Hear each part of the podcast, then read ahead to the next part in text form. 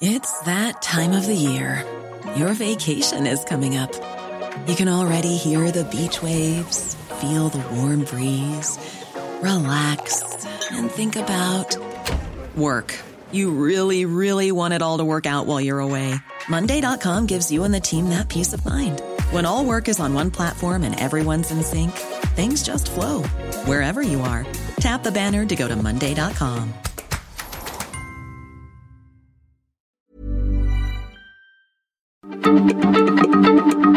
Heraldo Radio, la H se lee, se comparte, se ve y ahora también se escucha.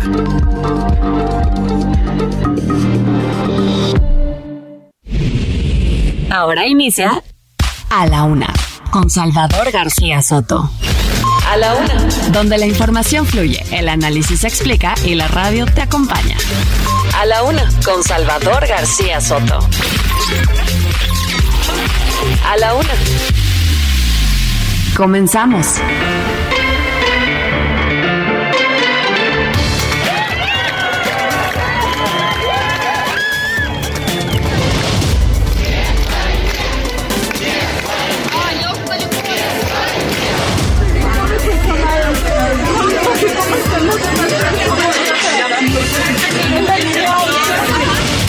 Objetivo sería muy claro, generar nuevos mecanismos para el diálogo y crear espacios complementarios para la mediación que fomenten la confianza, reduzcan las tensiones y abran el camino hacia una paz duradera.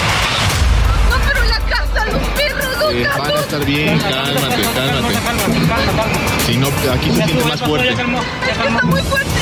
Voy a seguir insistiendo, porque no quiero que la Guardia Nacional termine como la Policía Federal.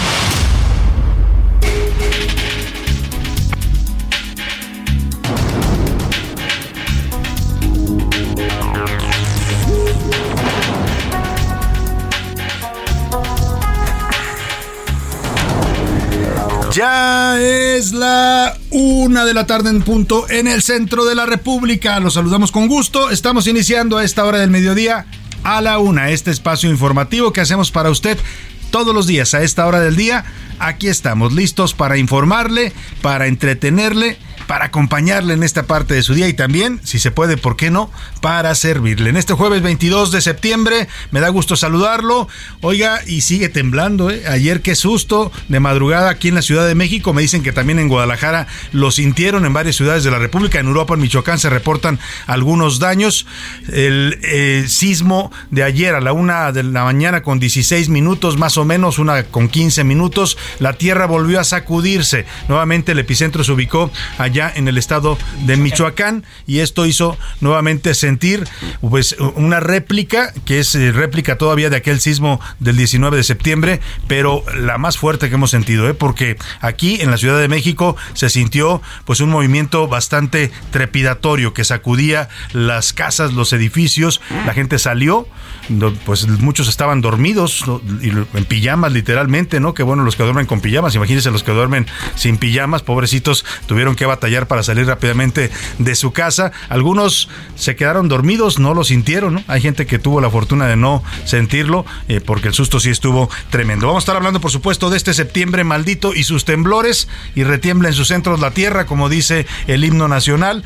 Y bueno, vamos a tener muchos temas más también en este jueves. Jueves, como dice José Luis Sánchez, ¿qué culpa tiene el jueves de no ser viernes? Ya casi fin de semana, así es que hay que ponernos de buen ánimo. Le voy a tener toda, toda la información importante de las últimas horas, todo lo que está aconteciendo en México y en el mundo, oiga, porque si aquí estamos apurados por los temblores y por las discusiones de sobre si militarizamos o no al país, bueno, en el mundo están pasando cosas fuertes, ¿eh? Ayer el, presidente Vladimir Putin pues hace esta amenaza, lanza esta amenaza de utilizar el poderío nuclear de Rusia, ayer lo comentamos, generó todo tipo de reacciones, le voy a tener todo lo que está pasando en este tema, el presidente Joe Biden lo calificó de irresponsable, la OTAN le dijo que está jugando con fuego con estos temas el señor Putin, le respondió primer ministra del Reino Unido. En fin, una condena internacional a esta declaración de Vladimir Putin que amaga con utilizar la fuerza, el arsenal militar y el arsenal nuclear de Rusia. Y el fenómeno ayer en Rusia, ¿eh? un éxodo literalmente de rusos que, que pretenden o que querían y estaban huyendo de su país por aviones, por tierra, se estaban yendo por el miedo a dos cosas. Una, a la, a la orden que dio Vladimir Putin para enlistar, enrolar en el ejército y mandarlos a Ucrania a todos los jóvenes rusos mayores de 18 años. 300 mil quiere nuevos efectivos para mandarlos a la guerra y la otra, pues el temor de que efectivamente la, la irresponsabilidad de Putin desencadene ataques contra Rusia. Eh, un fenómeno interesante el que se vivió ayer, hubo protestas, los rusos están molestos ya con su presidente por esta guerra que la consideran una sin razón. También vamos a platicarle en este jueves, hace unos minutos una jueza federal ordenó suspender el procedimiento que inició el ex procurador Jesús Murillo Cara cuando concluya la etapa intermedia del juicio. Le voy a contar en qué va este asunto. Ayer le informamos que el ex procurador pidió dos amparos para que le den pues la posibilidad de salir de prisión y de seguir su proceso en libertad por su estado de salud y por su edad avanzada.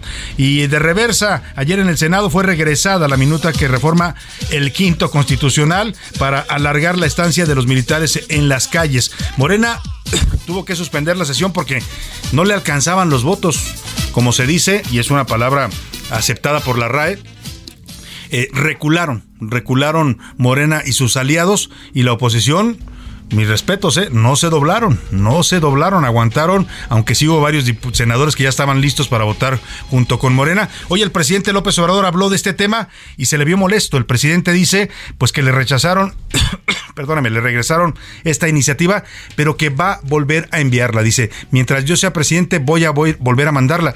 Y ahí la pregunta que uno se hace, ¿cómo que la va a volver a mandar? Pues que no era una iniciativa de Alito Moreno y del PRI, de la diputada Yolanda de la Torre. O sea que el presidente ya confesó que efectivamente era una iniciativa suya. bueno, pues vamos a tener toda esta información de lo que pasó ayer en el Senado. Vámonos, si le parece, a las preguntas de este día para que usted participe y comente con nosotros. En A la Una te escuchamos. Tú haces este programa. Esta es la opinión de hoy.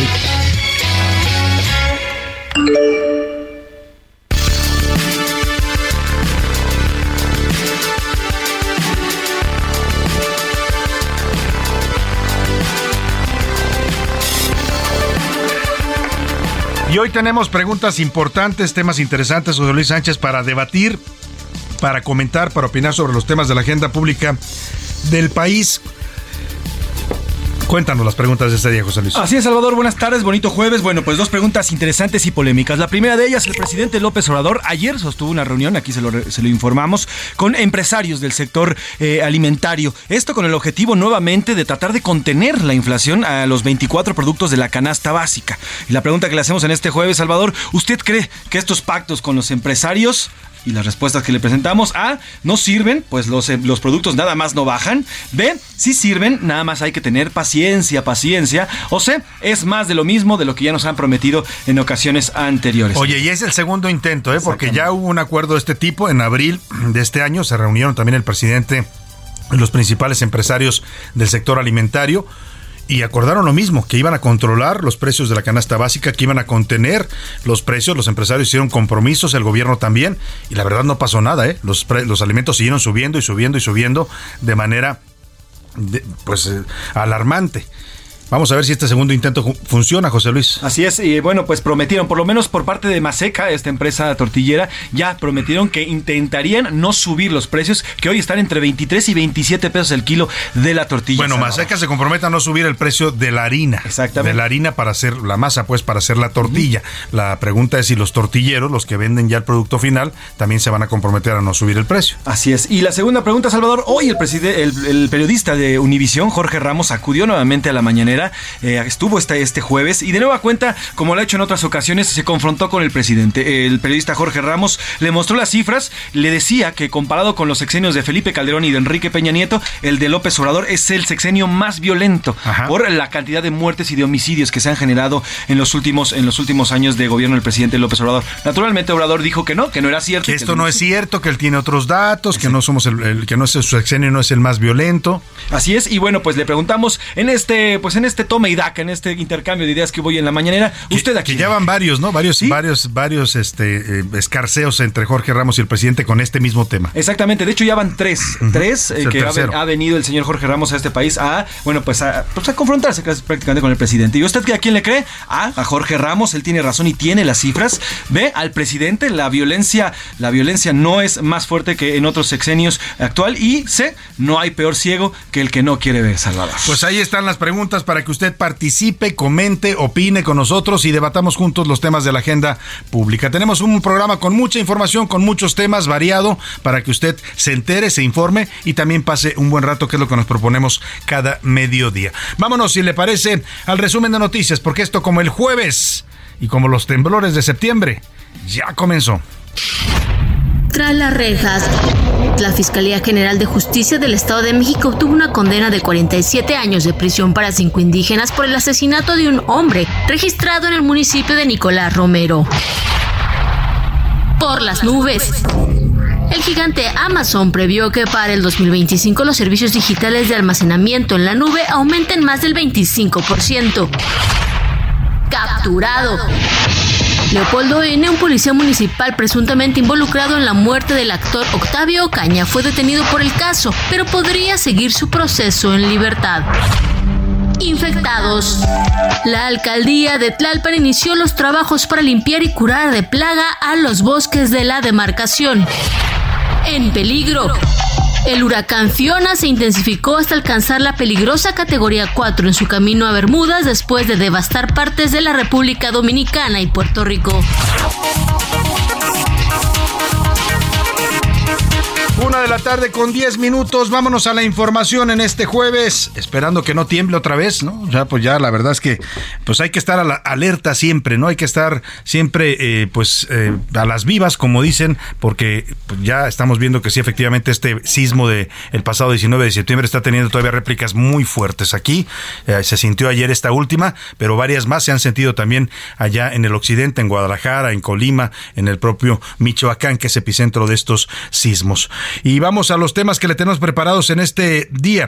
Una jueza federal acaba de ordenar que se suspenda el procedimiento que comenzó, el procedimiento judicial en contra del exprocurador Jesús Murillo Caram, cuando concluya la etapa intermedia de este juicio. Con esto, el juez de control Marco Antonio Fuerte, que fue quien lo vinculó a proceso por el delito de tortura, desaparición forzada y delitos contra la administración de la justicia por el caso Ayotzinapa, debe esperar a que esta juzgadora dicte sentencia por el juicio de amparo promovido por el exfuncionario. Vamos contigo, Diana Martínez. Parece que se va a detener el juicio en contra del señor Murillo Caram hasta que se defina si le otorgan o no el amparo para que siga su proceso en libertad. Buenas tardes, Diana. Así es, Salvador, buenas tardes. Una jueza federal ordenó suspender el procedimiento iniciado en contra del ex procurador general de la República, Jesús Murillo Caram, para que no se dicte auto de apertura a juicio. La jueza decimosexto de Distrito de Amparo en materia penal en la Ciudad de México concedió la suspensión provisional al exfuncionario, pero su decisión no deja insubsistente el auto de vinculación a proceso que le dictó eh, a Murillo Caram el juez de control Marco Antonio Fuerte Tapia por delitos contra la Administración de Justicia, tortura, y desaparición forzada por el caso Ayotzinapa. La impartidora de justicia ordena al juez que si se realiza la audiencia intermedia, espere a que ella dicte sentencia en el juicio de amparo. Será el próximo 28 de septiembre cuando se realice la audiencia incidental en la que la jueza determinará si concede o no la suspensión definitiva. Murillo Karam también presentó una demanda contra la medida cautelar de prisión preventiva justificada y esta ya fue admitida. Según la investigación de la Fiscalía General de la República, el ex procurador construyó la verdad histórica sobre la desaparición de los normalistas y al desviar las investigaciones impidió dar con el paradero de los estudiantes. Hasta aquí mi reporte. Muchas gracias, Diana Martínez. Vamos a ver en qué termina este asunto. Por lo pronto, esta jueza le pide al juez eh, Marco Antonio Fuerte, que es el que lleva el proceso judicial en contra de Murillo Caram, que detenga todo, que no avance más hasta que se defina si va o no a otorgarle este amparo. El amparo básicamente lo pide la defensa de Murillo Karam para que pueda eh, salir de la cárcel, para que pueda continuar su proceso en libertad. La medida cautelar que le dictó el juez, dicen, en este momento le está afectando porque es un hombre mayor, tiene cerca de 78 años o algo así, y además, eh, pues problemas de salud, tiene padecimientos cerebrales y del corazón que, según los abogados, se han agravado durante su estancia en la cárcel cárcel. Ese es el argumento que utilizan para pedir su uh, liberación. No, no que lo exoneren, sino que lo dejen seguir su proceso en libertad. Vamos a ver en qué termina el asunto. Y nos llamaba la atención porque hace un par de semanas, un poco más quizás, conversamos en este espacio con el abogado, eh, el abogado de, del procurador Jesús Murillo Caran, Antonio López, uno de sus abogados, y le preguntamos justo esto, si por el tema de salud eh, eh, y de la edad del ex procurador iban a solicitar en algún momento pues eh, que le dieran el beneficio de la de la mm, de poder estar en seguir su proceso en libertad. Y él nos dijo aquí al aire que no se iba a pedir esto no porque no quisieran los abogados ni porque no se justificara, sino porque el propio Jesús Murillo Caran les había pedido que no no quería no quería amparos, no quería no quería salir de la cárcel hasta que no demostrara su inocencia. Así les dijo, yo me voy a quedar aquí, nos lo dijo textual el abogado en palabras que le comentó su cliente y que no quería salir hasta que no saliera inocente y exonerado. Parece que esa decisión cambió y yo creo que los temas de salud efectivamente se han agravado y esto lleva a que tal vez ya sin consultarlo la familia y los abogados hayan decidido solicitar estos amparos para que el ex procurador Murillo Caran pueda seguir el proceso en libertad. Y vámonos a esto, en este momento a todos nos están preguntando, seguramente a usted le llegaron 20 mensajes de sus familiares y amigos preguntándole ¿Cómo estás? ¿Cómo te fue con el temblor? ¿Estás bien? Y la mayoría estamos respondiendo a esto que le voy a poner todo bien, medio zurrados, pero todo bien eso dice la niña y está circulando en redes sociales. Todo bien, un poquito zurrados, pero, pero bien. O sea, el susto sí fue fuerte, la verdad, esta madrugada y desvelados también, porque muchos ya no pudieron volver a, volver a dormir, ¿eh? porque es tanta la adrenalina que uno genera. Aquí nos dice Laura Mendiola que no pudo dormir, tampoco Milka. Se genera mucha adrenalina cuando, cuando usted siente un temblor, una amenaza, el cerebro empieza a generar cortisona y adrenalina para ponerlo alerta. Y la, además, las alarmas se quedaron como pegadas en muchas partes de la ciudad. Se reporta eso, no dejaban de sonar. El sismo ya había pasado y seguían sonando y seguían sonando. Y francamente la alarma, este sonido ya para los que vivimos aquí en la Ciudad de México, se ha convertido en un tema que nos genera miedo. En cuanto lo oímos, reaccionamos. Entonces, sí, muchos ya eh, pues eh, eh, no pudieron volver a pegar el ojo durante la noche. Y es que esta fuerte réplica de uno punto a la 1.16 de la mañana con magnitud 6.9, otra vez epicentro en Cualcomán, Michoacán, fue sentida por 38 millones de personas en dos estados de la República. ¿eh? O sea, esta réplica tuvo más eh, alcance que el sismo original, que fue el del 19 de septiembre a la una de la tarde con cinco minutos. Ese afectó a cinco o seis estados. Este se sintió en dos estados de la República. En la Ciudad de México, dos personas murieron por este, este sismo de la madrugada. Una mujer por la caída de una barda en la colonia Doctores y un hombre de un infarto en la colonia Educación en Coyoacán. Esto ya está confirmado oficialmente. Dos fallecimientos por esta réplica, por este sismo de la madrugada de hoy. Hasta las 8 de la mañana de este jueves van 1.365 réplicas ya del sismo de magnitud 7.7 ocurrido el 19 de septiembre. La más fuerte fue precisamente la de esta madrugada y los estados donde se sintió. Vamos a hacer un recorrido por estos estados, los 12 estados de la República. Bueno, no todos, vamos a los más eh, importantes porque no nos alcanzaría el tiempo, pero vamos por lo pronto con Guillermo Martínez aquí en la Ciudad de México que nos dice cómo se vivió de madrugada el tremendo susto del sismo. Híjole, eso está horrible. Excelente tarde, Salvador. Rápidamente, conforme lo dicta el protocolo de seguridad, pues en la Ciudad de México, el agrupamiento Cóndores con cinco de sus aeronaves comenzaron el sobrevuelo en la Ciudad de México. Y bueno, pues en esos momentos únicamente se reportaban fallas en el suministro de energía eléctrica en algunas colonias de la Ciudad de México. Desafortunadamente se confirmó la muerte de dos personas, una de ellas porque sufrió una caída. Esto ocurrió en calles de, de la colonia Doctores de la alcaldía Cuauhtémoc y otra persona pues eh, sufrió un infarto al escuchar la alerta sísmica y el nerviosismo pudo haber provocado pues que se infartara. Desafortunadamente esta persona quedó sin vida en eh, un domicilio de la colonia Educación en la alcaldía Coyoacán. Después de este sismo, bueno, pues se revisaron los inmuebles en la Ciudad de México por parte de personal de la Secretaría de Gestión Integral de Riesgos y Protección Civil y pues determinaron que un edificio ubicado sobre Doctor Lucio número 126 tendría que ser desalojado. De hecho, en estos momentos todavía hay personal de protección civil en este lugar. Salvador, es el reporte que te tengo. Pues lamentable, lamentable Guillermo Martínez, porque en esta ocasión sí hay saldo eh, fatal en la Ciudad de México, dos personas, pero pues son dos vidas humanas que se pierden de manera lamentable. Esta mujer cayó cuando iba tratando de ponerse a salvo, supongo que de alguna escalera, vamos a darle más detalles más adelante, eh, y el hombre pues le dio un infarto. Es que, oiga, no está uno para tantos sustos, ¿no? Acaba de pasar el otro temblor y ahora este, pues ya no, su corazón ya no resistió y de noche efectivamente el susto es más fuerte porque está usted dormido, está totalmente relajado, cuando lo despiertan y le dicen está temblando, pues el susto es mucho mayor. Cuando está uno en el día, está trabajando y está haciendo actividades, pues anda uno más alerta, ¿no? Pero cuando está dormido, pues el cuerpo se, se relaja completamente.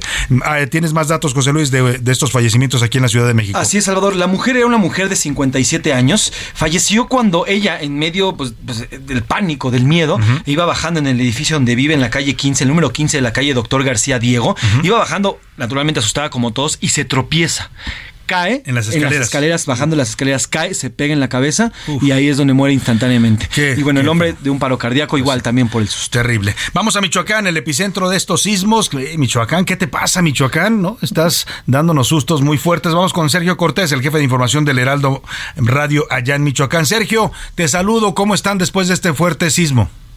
Salvador, ¿qué tal? Te saludo con mucho gusto y te informo que luego de que la madrugada de este jueves otra vez los michoacanos nos despertáramos con otro sismo, otro temblor de 6.9 grados de intensidad con epicentro en Cualcomán, aquí en esta entidad, el saldo fue blanco, sin pérdidas humanas, con algunos inmuebles con afectaciones leves, pero principalmente el susto provocado por esta nueva réplica. El reporte oficial que se tiene en las distintas regiones, sobre todo en la región de la costa, es que no hay mayores daños años, pero Protección Civil y la Guardia Civil, de manera conjunta con la Guardia Nacional y el Ejército Mexicano, realizan labores de apoyo y proximidad con las poblaciones. Las distintas corporaciones atendieron los reportes de afectaciones como daños estructurales en viviendas y la atención a tres personas con heridas leves ocasionadas por la caída al evacuar sus domicilios en Cualcomán. Además, se acudió a revisar los daños en tres inmuebles en la cabecera municipal de Uruapan un reporte de caída de una barda en Apatzingán y un derrumbe en el kilómetro 224 de la autopista siglo XXI. Por su parte, la Secretaría de Educación del Estado informó que se suspenden clases de manera indefinida en aquellas escuelas que presenten algún daño que ponga en riesgo a los alumnos y maestros. Es de mencionar, Salvador, que de acuerdo con la información de la Coordinación Nacional de Protección Civil, el movimiento telúrico es una réplica del sismo del pasado 19 de septiembre, del cual se han registrado hasta el momento, hasta las 4 horas de este jueves, 1.295 réplicas. Salvador, esta es la información. Seguimos pendientes. Buenas tardes. Muchas gracias, Sergio Cortés. Pues un abrazo a todos los paisanos de Michoacán, porque les ha temblado literalmente todos los días. ¿eh? Desde el lunes ha estado temblando todos los días allá en Michoacán. El presidente López Obrador hoy en su conferencia mañanera reportó que afortunadamente no hubo daños mayores con este sismo de madrugada y lamentó los fallecimientos en la capital del país. Afortunadamente no hubieron daños mayores. Desde luego se lamenta la pérdida de dos personas aquí en la Ciudad de México. Y vamos con Marta de la Torre hasta Colima, porque también en Colima, cuando tiembla en Michoacán, pues les pega duro en Colima, que está pegado a este estado. Marta de la Torre, cuéntanos cómo vivieron este nuevo sismo de madrugada. Así es, Salvador. ¿Qué tal? Buenas tardes. La gobernadora Indira Vizcaíno Silva confirmó en entrevista en el Heraldo Radio con Sergio Sarmiento y Lupita Juárez el fallecimiento de una bebé de cinco meses de edad, quien sería la tercera víctima mortal a consecuencia del sismo de 7.7 grados registrado el 19 de septiembre. La mandataria estatal informó que la bebé fue una de las tres personas que resultaron heridas en su vivienda en Tecomán debido a la explosión de un cilindro de gas LP, donde también registraron quemaduras graves su mamá de 22 años y su hermano de 8 años de edad, quienes están siendo atendidos en un hospital en Guadalajara. Asimismo, la mandataria estatal informó que se suspendió el retorno a clases que iba a ser a distancia, pues no se ha completado la revisión de todos los planteles en el estado. Sin embargo, este jueves y viernes los menores seguirán descansando en sus casas y posiblemente sería hasta el lunes la reanudación de las actividades. También la Universidad de Colima informó que tampoco habría clases en sus planteles. Cabe destacar que anoche, durante el sismo registrado de 6.9 grados en la escala de Richter, con epicentro nuevamente en Michoacán, los manzanillenses no pudieron salir totalmente a la vía pública por la fuerte tormenta que se estaba registrando en esos momentos debido a la proximidad de la tormenta tropical Newton bueno, pues ahí está. Vamos a estar pendientes de estos temas allá en Colima y en el resto de la República con los temblores. Cuando regrese le voy a platicar de la inflación que sigue subiendo a pesar de las reuniones entre el presidente y los empresarios y también de este nuevo encontronazo que tuvieron el presidente López Obrador y Jorge Ramos por el tema de la violencia en México. Nos vamos a la pausa con música. José Luis Sánchez, ¿qué vamos a escuchar? Vamos, vamos a escuchar a Alex Intec con De Noche en la Ciudad, esta canción de 2001, una canción que habla de un Cadillac y el carro, ese carro. Ya volvemos con más aquí en la una. Y luego te daré un paseo en mi Cadillac. Mirando luces, luces de noche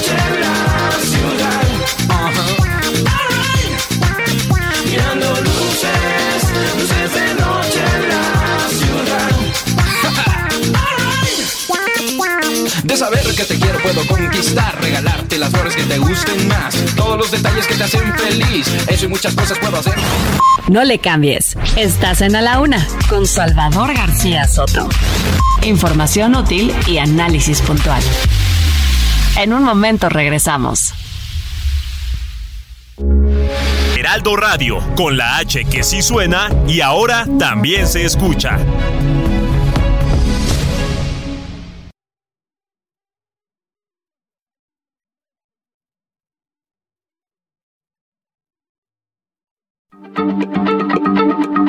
Heraldo Radio, la H se lee, se comparte, se ve y ahora también se escucha.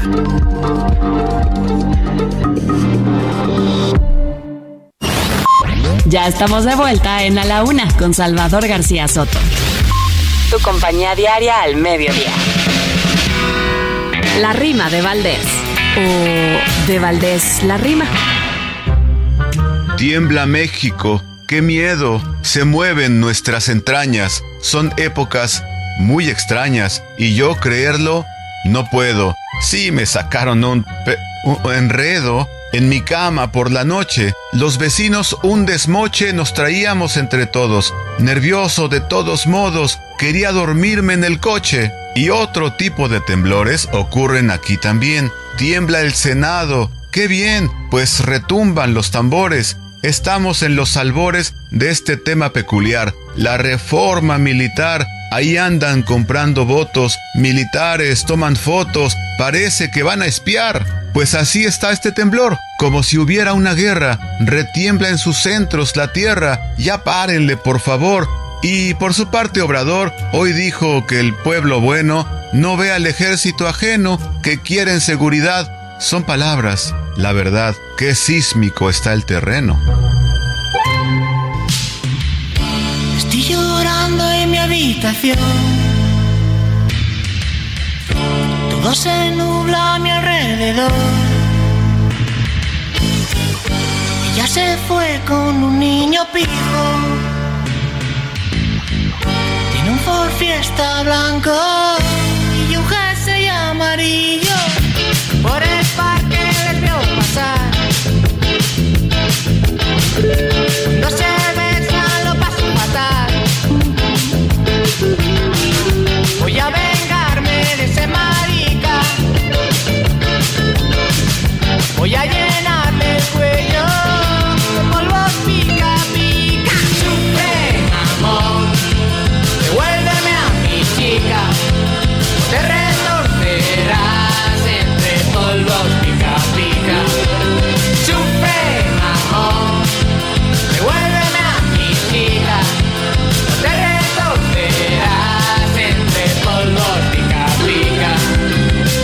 de la tarde con 32 minutos. Estamos regresando aquí en A la Una de la pausa con esta canción de los Hombres G. esta canción que se llama Devuélveme a mi chica. Muchos la conocen también por el estribillo que dice Sufre Mamón. Así se cantaban los hombres que allá por los años 80, que fue un gran éxito en México este y en toda Iberoamérica esta canción. La estamos eh, poniendo porque, porque habla justamente de esta, pues esta mujer es, que, le, que le bajaron la novia pues al, a uno de los cantantes y se, se fue con el otro en un Ford Fiesta blanco, ¿no? Ahora ya este con un niño pijo dice, le dicen en España a los, a los fresas, ¿no? A los, a los fifís, diría ahora el presidente López Obrador. Eh, eh, el tema es que eh, ahora esto de Ford Fiesta Blanco se volvió hasta memes en las redes sociales. Cuando usted pide un carro de estos de aplicación y le llega un Ford Fiesta Blanco, muchos dicen, no, me llegó un Ford Fiesta Blanco de todo, de, de pentonto, me lo subo, ¿no? Me subo ahí. El tema es que sí es una historia real que le pasó a David Somers, el vocalista de Los Hombres que. Estamos conmemorando esta semana el Día Mundial Sin Auto que justamente se conmemora hoy, 22 de septiembre, un llamado internacional a utilizar menos el automóvil por todos los daños que provoca al medio ambiente y a buscar otros medios de transporte y de movilidad. Eh, ahora le voy a dar más datos de, este, de esta conmemoración histórica. Por lo pronto, escuchemos un poco más de los hombres que y devuélveme a mi chica.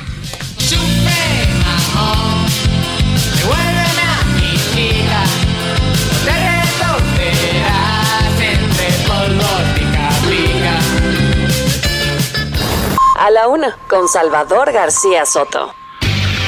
Una de la tarde con 34 minutos y le decía que hoy es el Día Mundial Sin Auto, así lo han denominado, una fecha que se instituye a nivel internacional para concientizar sobre el daño que causa al medio ambiente, al planeta, a los propios seres humanos el uso excesivo del automóvil. Platícanos un poco de esta fecha, José Luis, y también de por qué se instituye y qué es lo que se trata de, de transmitir con esta conmemoración. Así Salvador, esta fecha se instituye por parte de la ONU, en específico su brazo en, cuanto a la ecología se refiere, y esto es en torno a la contaminación que provoca la quema de los combustibles fósiles a través de los automóviles, de gasolinas, de los diésel, exactamente. Turbos. Y esto, bueno, pues ha provocado, según la ONU, cerca de 27 millones de personas que se mueren por la contaminación de estos automóviles al año en el mundo. Uh -huh. Y mira, como datos nada más, Salvador, aquí en México hay 50.3 millones de automóviles registrados, uh -huh. solamente registrados. No se tiene el conteo de los, por ejemplo, los autos chocolate que a veces cruzan. Que ahora los están registrando también, los están regularizando. Exactamente. En el mundo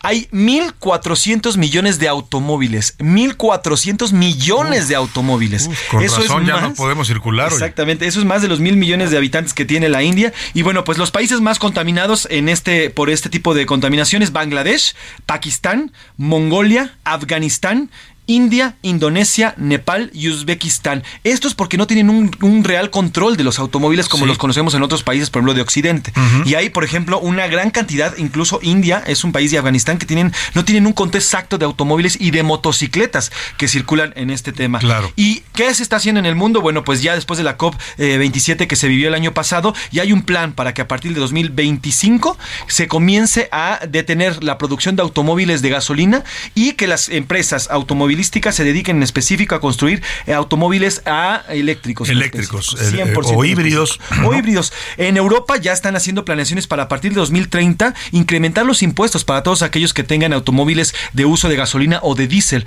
Es decir, entre 15 y 25% aumentarían el costo de una especie de tenencia que tendrían que pagar estos europeos para aquellos que utilicen este tipo de automóviles. O sea, y ya por último dato, Salvador, este en, en, el Auto Show de Detroit que se celebró este fin de semana allá en Detroit, precisamente en Estados Unidos, se presentó, fíjate, uno de los carros que por excelencia es de gasolina y es de motor, además un muscle sí, car que se fuertes, llama, ¿no? que es este famoso Corvette. Eh, y bueno, pues se presentó ya el primer Corvette de eléctrico, el 100% totalmente eléctrico. eléctrico. Así es, y ruge y ruge bien además. Pues y además lo probó el presidente Biden. Exactamente. ¿no? Bueno, pues ahí está, la verdad es que esa es la tendencia en el mundo y México se tiene que sumar, ¿eh? La verdad, en México todavía es muy difícil hacerse de un carro eléctrico porque son bastante caros, uh -huh. primero, y luego no tenemos la infraestructura, no todavía no hay suficientes eh, estaciones de carga para eh, que usted lo pueda cargar, lo puede cargar en su casa, pero si el carro no tiene una buena autonomía, pues eh, lo puede dejar tirado si no te encuentra dónde cargar. Eh, pero se va resolviendo poco a poco. Ya también circulan en México muchos autos eléctricos, no tenemos todavía el dato preciso, pero también ya hay incentivos. Si usted compra un auto híbrido o eléctrico en este momento, aquí en la Ciudad de México, por ejemplo, no paga tenencia, no paga verificación, y esto pues es un gran ahorro, además de que usted tampoco va a consumir ya gasolina, y si en el caso de los híbridos consumen pues mucho menos, ¿no? ¿No? El, quizás el 10% de lo que consume un auto de gasolina normal. Así es que, pues habrá que movernos, José Luis, hacia los carros eléctricos para también ayudar a este planeta y al medio ambiente. Así es, mira, hay algunas cifras, apenas 39 mil unidades en 2021, 39 mil automóviles eran eléctricos apenas. Apenas aquí en México. exacto, para el 2022 se prevé que se rebase la cifra de 31 mil de 50 millones, pues es nada. Y lo decía bien Rubén, no solo movernos hacia los carros eléctricos o híbridos, sino también usar otros medios de transporte. Ahí está la bicicleta, que muchos también ya la están usando en esta ciudad y en otras ciudades de México, y medios más amables, ¿no? Medios que contaminen menos y que nos ayuden también a movernos y a poder tener esta movilidad importante para los seres humanos. Vamos a dejar ahí el tema y vamos a la inflación. Qué dolor. En la primera quincena de septiembre, el índice nacional del consumidor aumentó 0.41% con respecto a la quincena anterior y ya la inflación se ubica anualmente en 8.76% en este año 2022. Sigue siendo una de las más elevadas desde el año 2000, es decir, desde hace 22 años no teníamos una inflación tan fuerte en México por el aumento de precios del jitomate, las loncherías, las fondas, las torterías, las taquerías, o sea, la comida rápida que comemos mucho los mexicanos o los antojitos que son también parte de nuestra dieta, pues está también subiendo con la inflación. Platícanos, Verónica Reynolds, cómo nos está golpeando otra vez este aumento de la inflación en el país. Pues sí, después de 14 quincenas a la alza, en los primeros 15 días de septiembre la inflación general anual se ubicó en 8.76%, observando una disminución marginal respecto a la tasa de 8.77% de la segunda quincena de agosto, de acuerdo con los datos del Instituto Nacional de Estadística y Geografía. Sin embargo, productos de la canasta básica continuaron aumentando. Tal es el caso del jitomate que se incrementó 5.57% en los primeros 15 días de septiembre, seguido de la cebolla con 4.38, huevo con 1.66, pollo con 1.07 y tortilla de maíz con 1.03%. Además de los incrementos de 7.53% en el transporte aéreo, 5.05 en los servicios de preescolar, 4.16 en los de primaria, 2.02 en electricidad y 0.62% en las loncherías, fondas, torterías y taquerías. Mientras que a la baja se reportaron el aguacate con menos 9.0.5%, en la manzana con menos 2.66, en la naranja con menos 2.26 y la carne de cerdo con menos 0.26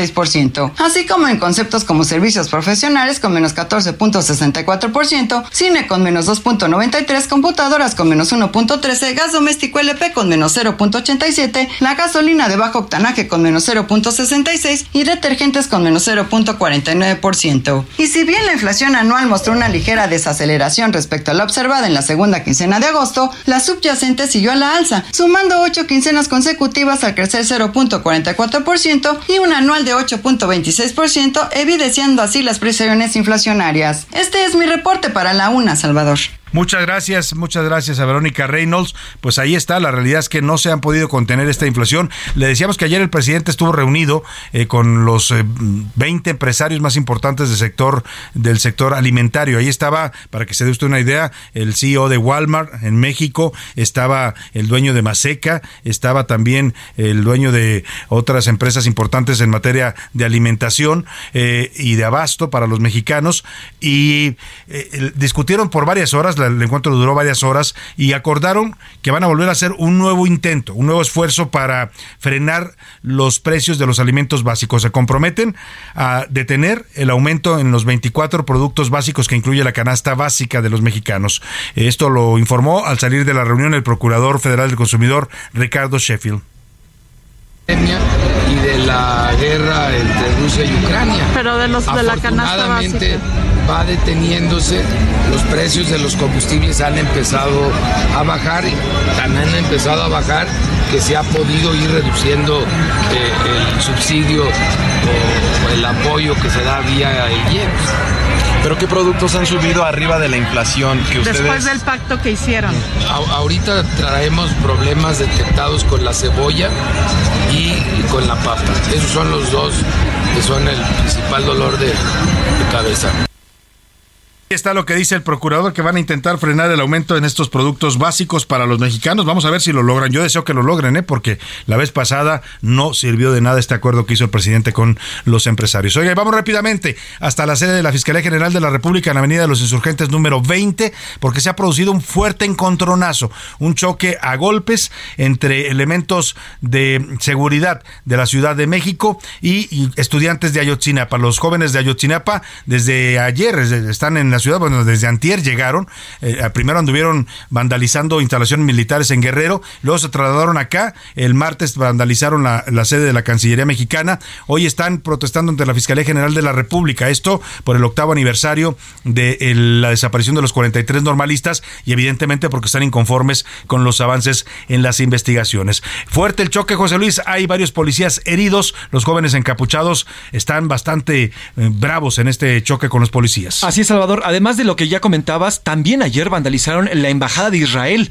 que se ubica en esta zona de Virreyes, ahí en Polanco. Y la de Israel tiene que ver por el, la protesta, es porque ya extraditen a Tomás Cerón, el ex procurador de justicia, que está acusado de haber eh, pues eh, desviado las investigaciones del caso Ayotzinapa. Así es, y por lo pronto vamos a escuchar, Salvador, parte de lo que ha ocurrido afuera del edificio de la Fiscalía General de la República.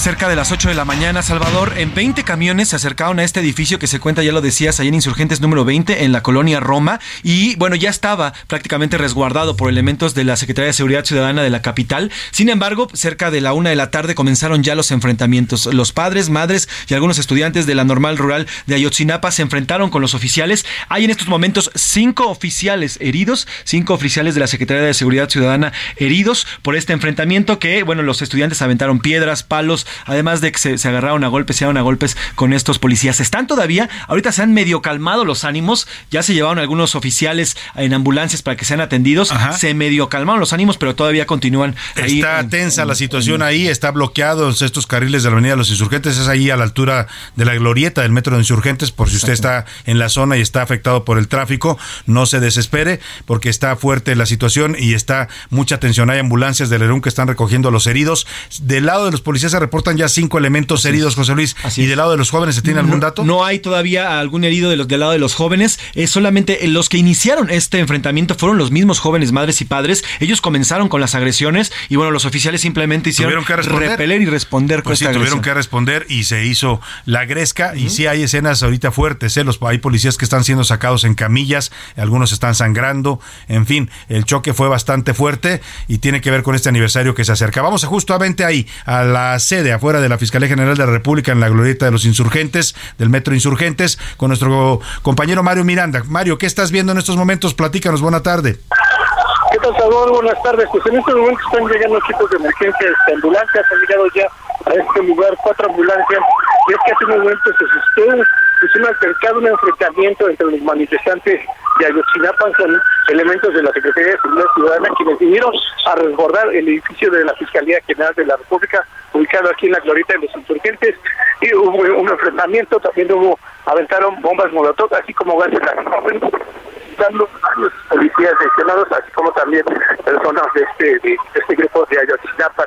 Ya en este momento se empieza a realizar el traslado de los de las personas lesionadas, Salvador. Vaya, vaya situación. En este momento vemos a los policías que están todavía ahí resguardando la fachada, la entrada principal de la fiscalía. Los jóvenes eh, de Ayotzinapa, varios de ellos lucían encapuchados. Mario, ¿se han replegado? ¿Dónde están en este momento? Ya se retiraron, Salvador. Ya se retiraron. Se retiraron, sí. Fueron los encapuchados, esos, esas personas que vienen encapuchadas y que sí traen este, bombas lacrimógenas y, y ar- arrojaron piedras a los elementos de la Secretaría de Seguridad Ciudadana y varios de los policías están, resultaron lesionados y están en estos momentos Claro. siendo detenidos por parámetros, Salvador. Mario, ¿se sabe si hay detenidos por estas agresiones? No, hasta el momento no tenemos ninguna persona detenida.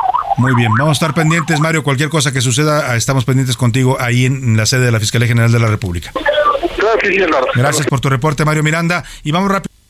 Mientras, bueno, este tema delicado, ¿eh? porque se está calentando el ambiente, estamos ya a cuatro días del aniversario de la desaparición de los normalistas, y si esto están haciendo cuatro días antes, imagínense, no me quiero imaginar cómo va a ser ese 26 de septiembre. Va a ser otro temblor, pero de otro tipo, ¿eh? aquí en la Ciudad de México, con la presencia de los normalistas de Ayotzinapa. Vamos rápidamente hasta Guanajuato. Oiga, terrible lo que sucedió ayer. Al menos 10 personas murieron por un ataque armado en un billar en el municipio de Tarimoro, Guanajuato. Anoche un grupo de pistoleros irrumpió en este lugar y disparó a mansalva contra los asistentes. Vamos contigo, Gabriela Montejano. Te saludo allá en Guanajuato. Buenas tardes. Hola, ¿qué tal, Salvador? Muy buenas tardes. Al menos 10 personas perdieron la vida luego de un ataque registrado en un billar en la cabecera municipal de Tarimoro. El bar ubicado sobre la calle Francisco Cos, justo frente a la Feria del Pueblo, que está en desarrollo, fue centro de un ataque que cobró la vida de nueve personas en el lugar.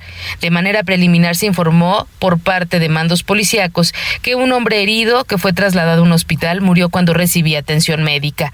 En el lugar se dejaron dos cartulinas firmadas por un grupo criminal de la zona. A través de un video difundido por los agresores, se observa el momento de la balacera y el momento en que dejan los mensajes.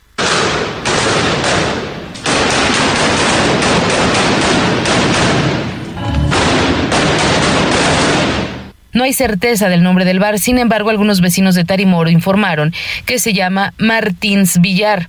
A través de Twitter, el gobernador de Guanajuato, Diego Sinué Rodríguez Vallejo, la secretaria de Gobierno, Olivia García, y el alcalde Moisés Maldonado enviaron mensajes condenando la masacre. Este es mi reporte desde el estado de Guanajuato. Muy buenas tardes. Muchas gracias. Pues vaya situación lamentable, sin duda, esta que se vive en Guanajuato con la violencia. Le preguntaron hoy al presidente López Obrador por este tema y el presidente dijo que pues sí, que está delicada la violencia, que él ha hablado con el procurador, con el gobernador varias veces, que le ha pedido que cambie al fiscal. El presidente relaciona que el hecho de que no pare la violencia con la labor del fiscal estatal de Guanajuato. Ya ha pedido, dice en varias ocasiones al gobernador que lo mueva, pero el gobernador le dice que no puede. Escuchemos lo que dijo hoy López Obrador. Yo personalmente le he dicho al gobernador, y no puede, porque pertenece el fiscal a un grupo al interior del PAN muy fuerte.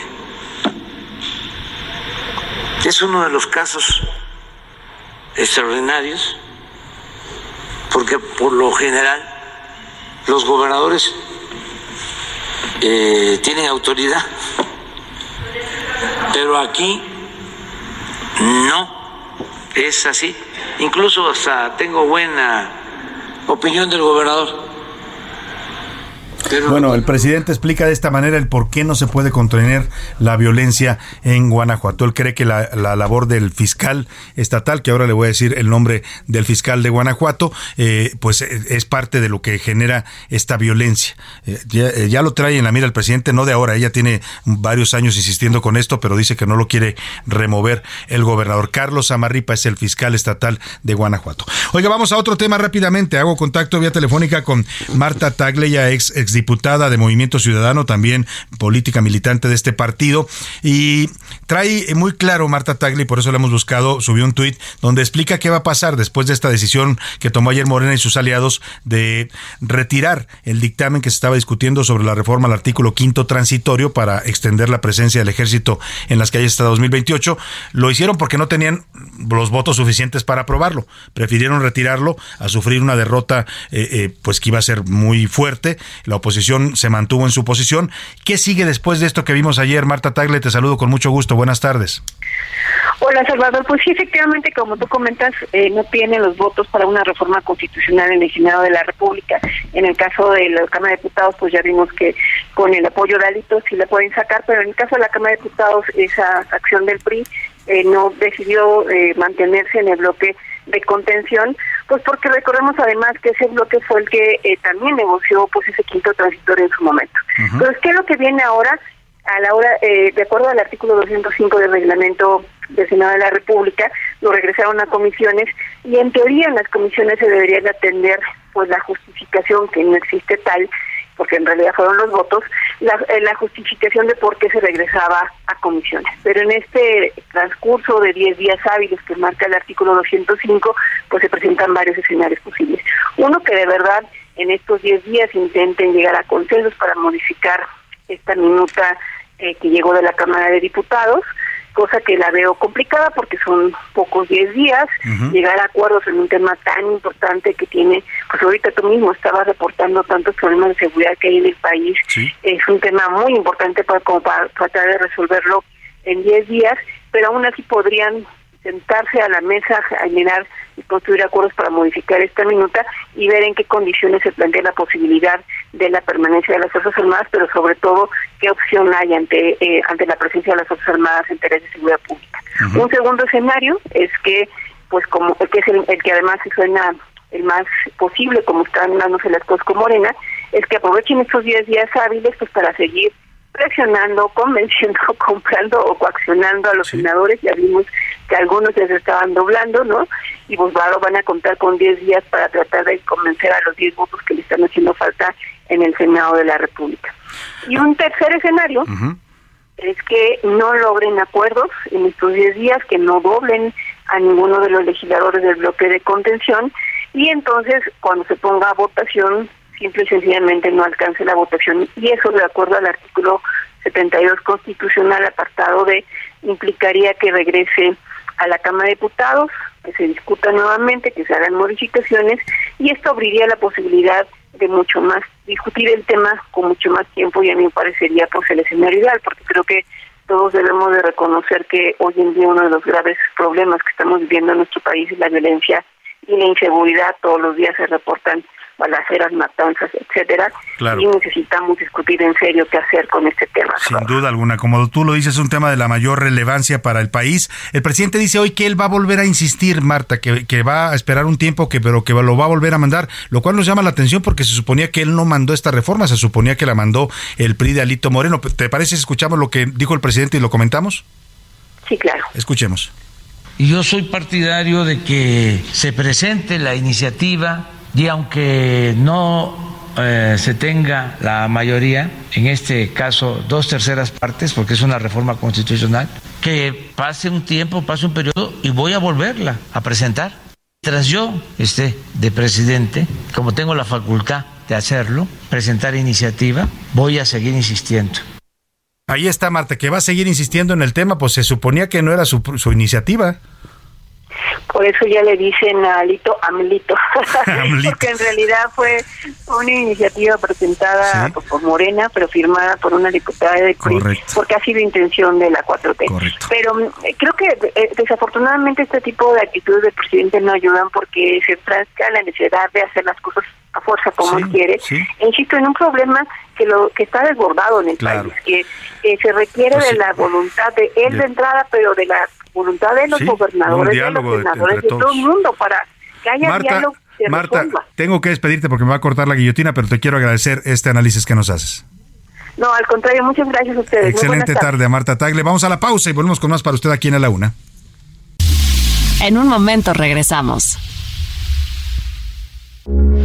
Heraldo Radio, con la H que sí suena y ahora también se escucha.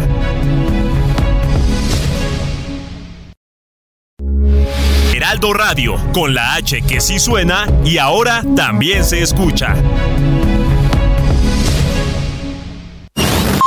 Ya estamos de vuelta en A la Una con Salvador García Soto. Tu compañía diaria al mediodía. Eran las 10 de la noche, piloteaba mi nave. Era mi taxi un Volkswagen del año 68. Era un día de esos malos donde no hubo pasaje. Las lentejuelas de un traje me hicieron la parada. Era una rubia preciosa, llevaba minifalda, el escote en su espalda, llegaba justo a la gloria.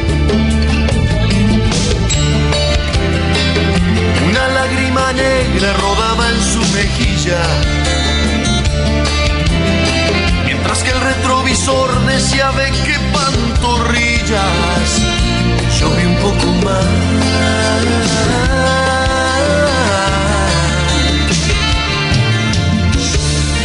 Ya son las 2 de la tarde en punto en el centro de la República. Los saludamos con mucho gusto. Estamos iniciando a esta hora del mediodía la segunda hora de a la una. Vamos a la segunda parte de este espacio informativo, todavía con mucha información, con muchos temas, con muchas historias, entrevistas, noticias que le vamos a estar dando a lo largo de esta segunda hora. Le agradezco mucho que continúe con nosotros aquí en este espacio informativo que hacemos para usted. A nombre de todo este equipo de profesionales, si usted recién nos está sintonizando, le doy la bienvenida. Soy Salvador García Soto.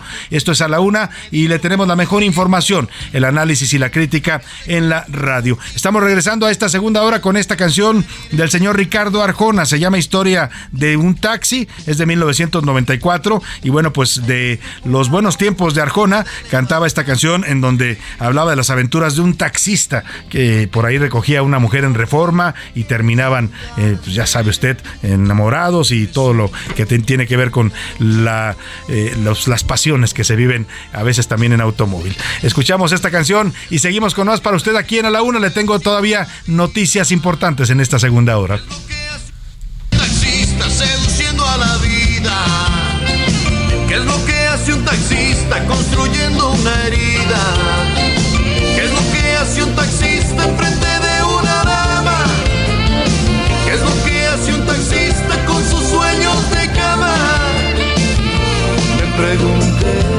La historia habla también lo que narra la canción, esta canción de Ricardo Arjona, de él conoce a la rubia en el taxi, la rubia le dice que está muy molesta porque su marido la engaña y le va, ¿y con quién te engaña? Bueno, pues con una joven así y así, le empieza a describir a la joven y resulta que la joven con que la, eh, mujer era engañada por su esposo era la esposa del taxista, es parte de los enredos de infidelidades de esta historia. Oiga, tenemos mucha, mucha información todavía importante en esta segunda hora, Eh, vamos a estarle actualizando toda la información importante, por supuesto, lo que sigue ocurriendo con este sismo de ayer, eh, bueno, más bien de hoy por la madrugada a la una de la tarde con 16 minutos. Vamos a estar eh, checando todavía los daños en algunos estados de la República.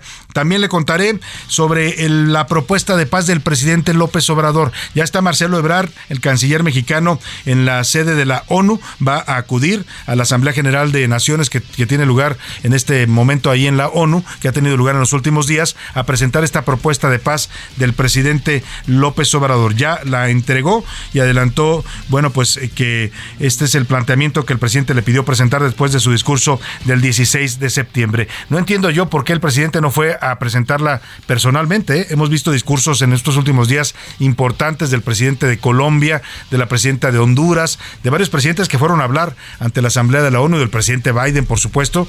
Y López Obrador, en vez de ir él a dar su discurso y a presentar su propuesta, pues mandó al canciller Marcelo Ebrard, como siempre lo hace, a que la presentara él. Le voy a dar toda la información. También le contaré que el gobierno de Durango ya autorizó el matrimonio igualitario. Esto después de que el Congreso Estatal aprobara la ley que permite las uniones ya legales entre personas del mismo sexo. Con este ya son 28 estados del país que aceptan el matrimonio igualitario. Además, hay un accidente fuerte en el kilómetro 22 de la carretera México-Cuernavaca. Un camión de transporte público se quedó sin frenos y se llevó árboles, un poste y también la barda perimetral de una casa. Le voy a tener todo el reporte. Todavía muchos temas para compartir y comentar con usted en esta segunda hora de A la Una, pero como siempre, a esta hora del el programa, a esta hora del día, lo más importante aquí en A la Una es escuchar su voz y sus opiniones. Tenemos para eso ya aquí en la cabina la presencia de José Luis Sánchez y Milka Ramírez. Bienvenido, José Luis, ¿cómo estás? Salvador García Soto, pues bien, este, comí pancito a las 2 de la mañana porque de verdad que en la zona donde yo vivo, que es la zona de Narvarte, Álamos, se sintió fuerte. Y se sintió fuerte, más que el de lunes, ¿eh? El que estábamos aquí en Dime la una cosa, ¿estabas en pijamas o estabas sin pijamas? Estaba en chones, en chones Ah. y tuve que ponerme una pijama rápidamente. Lo cierto es que sí, ahora sí la alarma sonó casi un minuto antes del sismo, ¿eh? Incluso salí yo del departamento donde vivo y decía, ¿qué? Pues no está temblando, no pasó nada. Y a después los 45 la sacudida, segundos, ¿no? Uf, Que la fue verdad es bastante estuvo fuerte. Fuerte, fuerte, muy, muy fuerte el sismo, ¿eh? Milka Ramírez, bienvenida, ¿cómo estás? Ay, Salvador, ya, por favor. Basta. ¿Cómo, cómo te fue a ti con el temblor? Basta. O sea, la verdad es que sí me espanté un poco. Sí me asusté, salí, sí se estaba moviendo bastante, bastante fuerte. Afortunadamente estaba, bueno, estaba medio vestida, pero Bueno, no, dije pero no diste espectáculo, digamos, a, los vecinos. no, ¿no? no dije Oye, y pusimos este audio que está circulando en redes sociales que nos mandaron. eh, cuando le pregunten a usted eh, cómo estás o mándele a sus familiares, porque la verdad mucha gente se comunica y se les agradece, ¿no? Porque todo el mundo empieza a preguntar cómo te fue, cómo están, están bien todos. Le voy a mandar este audio se lo, para que, a ver si lo subimos a Twitter para que usted Sí, lo, lo baje y ya cuando le pregunten familiares o amigos, pues ya nomás les pone eh, esto que le voy a poner en este, en este momento. ¿Sí lo tenemos listo? No, no lo tenemos listo. En un momento, a ver, vamos a escuchar. Cuando le pregunten cómo te fue con el temblor, cómo estás, ¿está todo bien? Responda esto. Todo bien, medio zurrados, pero todo bien. Bueno, ahí está esto, esto que está circulando. Nada que agregar a eso, Salvador. Nada que agregar. Después de esa descripción, queda claro que sí estuvo duro el susto, pero afortunadamente estamos muy bien. y vamos a comentar las preguntas que hoy planteamos a la gente. Hicimos dos, dos preguntas. La primera tiene que ver con este tema de la inflación que nos está golpeando severamente. Hoy se, el, el INEGI actualiza la cifra de inflación ya en 8.76%. El presidente se reúne ayer con empresarios eh, para tratar de contener el aumento de los alimentos básicos de los mexicanos, 24 productos que están contenidos en la canasta básica. Y la realidad es que estos planes no han funcionado. Y le preguntamos a usted qué piensa, ¿va a funcionar este? ¿Es posible que pueda contenerse con este tipo de acuerdos entre gobierno y empresarios? Esa fue una de las preguntas que le hicimos. Y la segunda tiene que ver con este duelo eh, eh, periodístico entre el presidente López Obrador y Jorge Ramos. Este fue el tercer round, porque son tres veces ya en el que ha venido Jorge Ramos a la mañanera y casi siempre su tema tiene que ver con esto. El eh, Jorge Ramos saca cifras oficiales y le dice al presidente, oiga, presidente, viendo las cifras, tantos ya más de cuántos miles de asesinatos, hablamos de ciento y tantos mil asesinatos eh, violentos en México, pues su sexenio ya es más violento que el de Felipe Calderón y el de Enrique Peña Nieto. Entonces, pues, ¿qué dice usted de eso?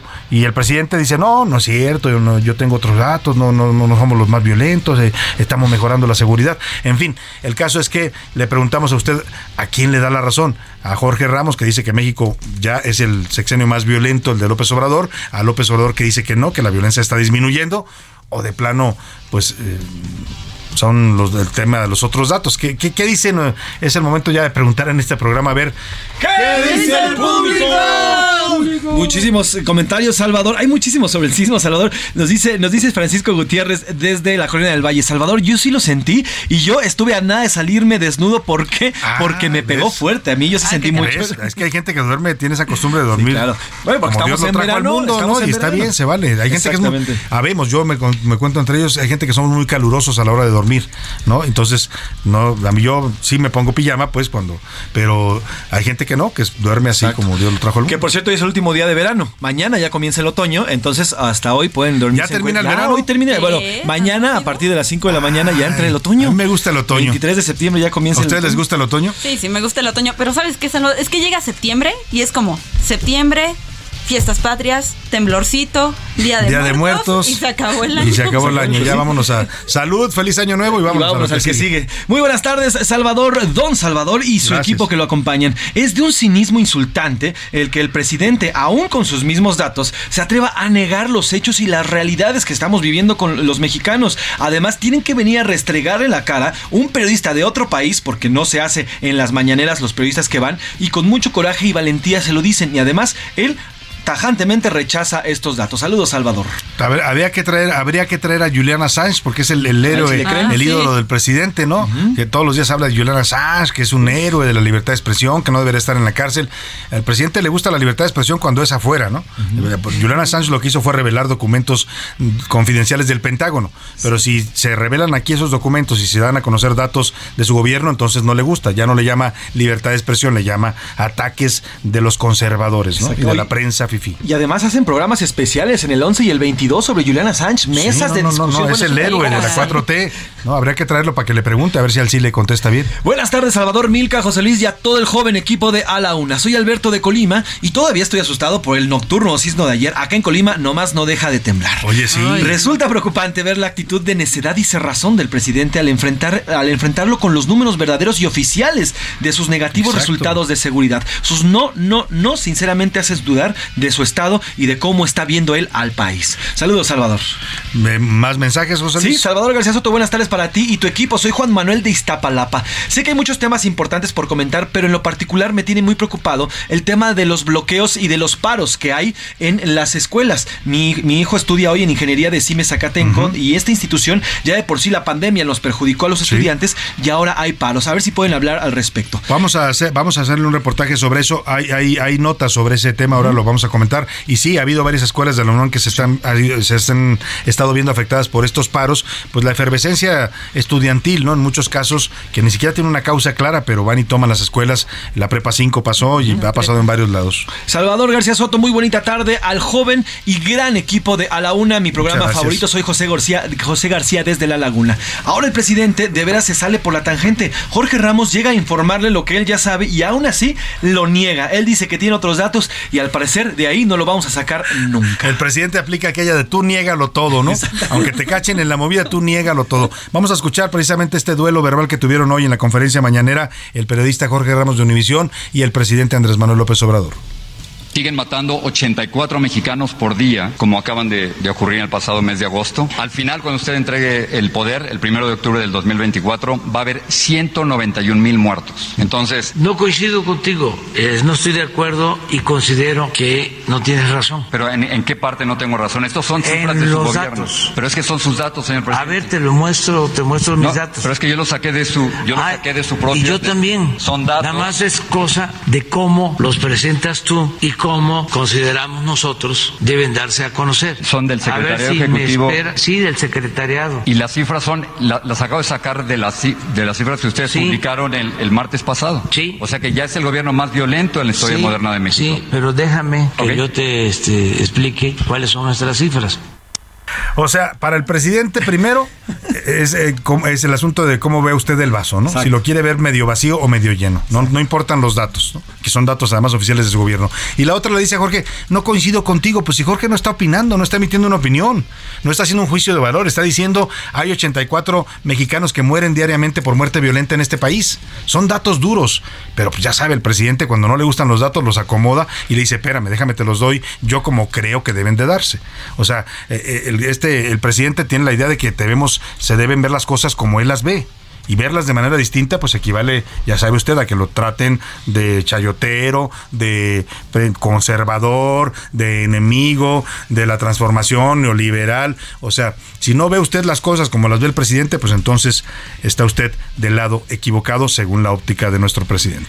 Y nada más como dato, Salvador, fíjate, en lo que va del año han habido 20.722 homicidios aquí en, en, lo, este que va del año. ¿Cuántos periodistas asesinados? 20.000 eh, periodistas, ya van 16. Nada más. Eh, ahora, nada más en la guerra, en esto en la guerra de Ucrania, han habido 5.600 personas, personas. Mueren más gentes en México por la violencia que en la guerra de Rusia contra Ucrania. Así de claro es el tema de la violencia que padecemos los mexicanos. ¿Qué dice en Twitter la comunidad tuitera, José Luis? Perdón, perdón, Milka, discúlpame, Milka Ramírez. Me, cambió un poquito la voz. Sí, perdóname, perdóname. Y además viene guapísima hoy Milka. ¿eh? Viene para que nuestros radioescuchas que no nos ven, si los que nos ven aquí la van a ver en la cámara, los saludamos a todos, pero los que no viene como así con un look como de chica yeye, ¿verdad, José Luis? Exacto, botas, botas largas, blancas, un vestido muy bonito blanco, ajustado. Y ya dijo ella, a mí no me vuelve a agarrar un temblor mal vestido. Exacto, el, chiste. el estilo hasta el final. Hasta en la noche hay que salir con estilo del temblor. Bueno, más o menos. Sobre el tema de los empresarios y el precio de la canasta básica, el 50% dice que de plano no bajan los precios. O sea, no importa lo que hagan, no bajan los precios. El 2% dice que sí, que ha bajado un poco los precios y el 48% dice que es exactamente más que lo mismo. Ya te pusieron la chica, la chica y tú no haces caso ni te apiadas de mi pobre corazón. No te quieres enterar. Venga, ahí está para Milka Ramírez, la chica ñeñe. Y la segunda pregunta, Milka. La segunda pregunta, ah, bueno, nada más aquí a acotar nos están comentando. Dicen, también la comida para las mascotas ha subido muchísimo. Ay, sí, y cómo duele comprar la comida para las mascotas. ¿eh? Yo amo a mis perritas, pero a veces digo, hijas de la fregada. Ya, ya comen mejor que yo. Me cuestan más. Cada vez me cuestan más. Y bueno, sobre la siguiente pregunta, ¿a quién le cree más? ¿A Jorge Ramos o al presidente López Obrador? El 94% dice que a Jorge Ramos y bueno, un lamentable 6% dice que al, presidente, López Obrador. Pues sí, si está más violento o no está más violento el país. Y ojo, pónganme ahí los redobles de tambores porque tenemos boletos para el partido de Pumas. José Luis Sánchez. Tenemos boletos para el Pumas Guadalajara, Pumas Chivas para mañana la Liga BBVA Femenil. Mañana viernes 23 de septiembre a las 5 de la tarde en el Estadio Olímpico Universitario. Si usted se los quiere llevar, ¿qué pregunta podemos hacer? Si usted quiere ir a ver Chivas Femenil con Pumas Femenil, que son además muy buenos Sí, partidos, sí, ¿eh? sí, a veces juegan mejor, con todo respeto, las mujeres que los juegos de los hombres, que a veces son un fiasco. Pero bueno, ¿qué preguntamos? A ver, eh, vamos a preguntar una cosa, ¿no? ¿Cómo se, cómo, cómo se denomina la zona donde se ubica el, El estadio. le- no, no el estadio, el- el- la ciudad universitaria. La ciudad universitaria. Tiene un nombre, porque hay muchas piedras, se le da un nombre a toda esa zona del sur de la Ciudad de México, eh, porque ahí hay lava de un volcán que estalló el Chitle hace, hace ya cientos de años, y, y ahí eh, pues está todo, ubicada todas las instalaciones de la ciudad universitaria. ¿Cómo se le denomina a esa zona del sur de la Ciudad de México? El que nos diga primero se va a ver, hay tres pases Hay dobles. tres pases dobles para el Pumas Guadalajara. ¿Cuál es su nombre y la respuesta a esta pregunta que hizo Santi? 5518 41 51 99 número para que nos marque y se vaya a ver lo- el partido de Chivas Chivas Pumas, Chivas femenil contra Pumas femenil el próximo viernes, mañana Ajá, viernes a las 5 de la tarde Estadio de Ciudad Universitaria. Así es. Vámonos rápidamente a cotorrear la información, a ver qué nos traen Milka y José Luis. Cotorreo informativo en A la Una con Salvador García Soto.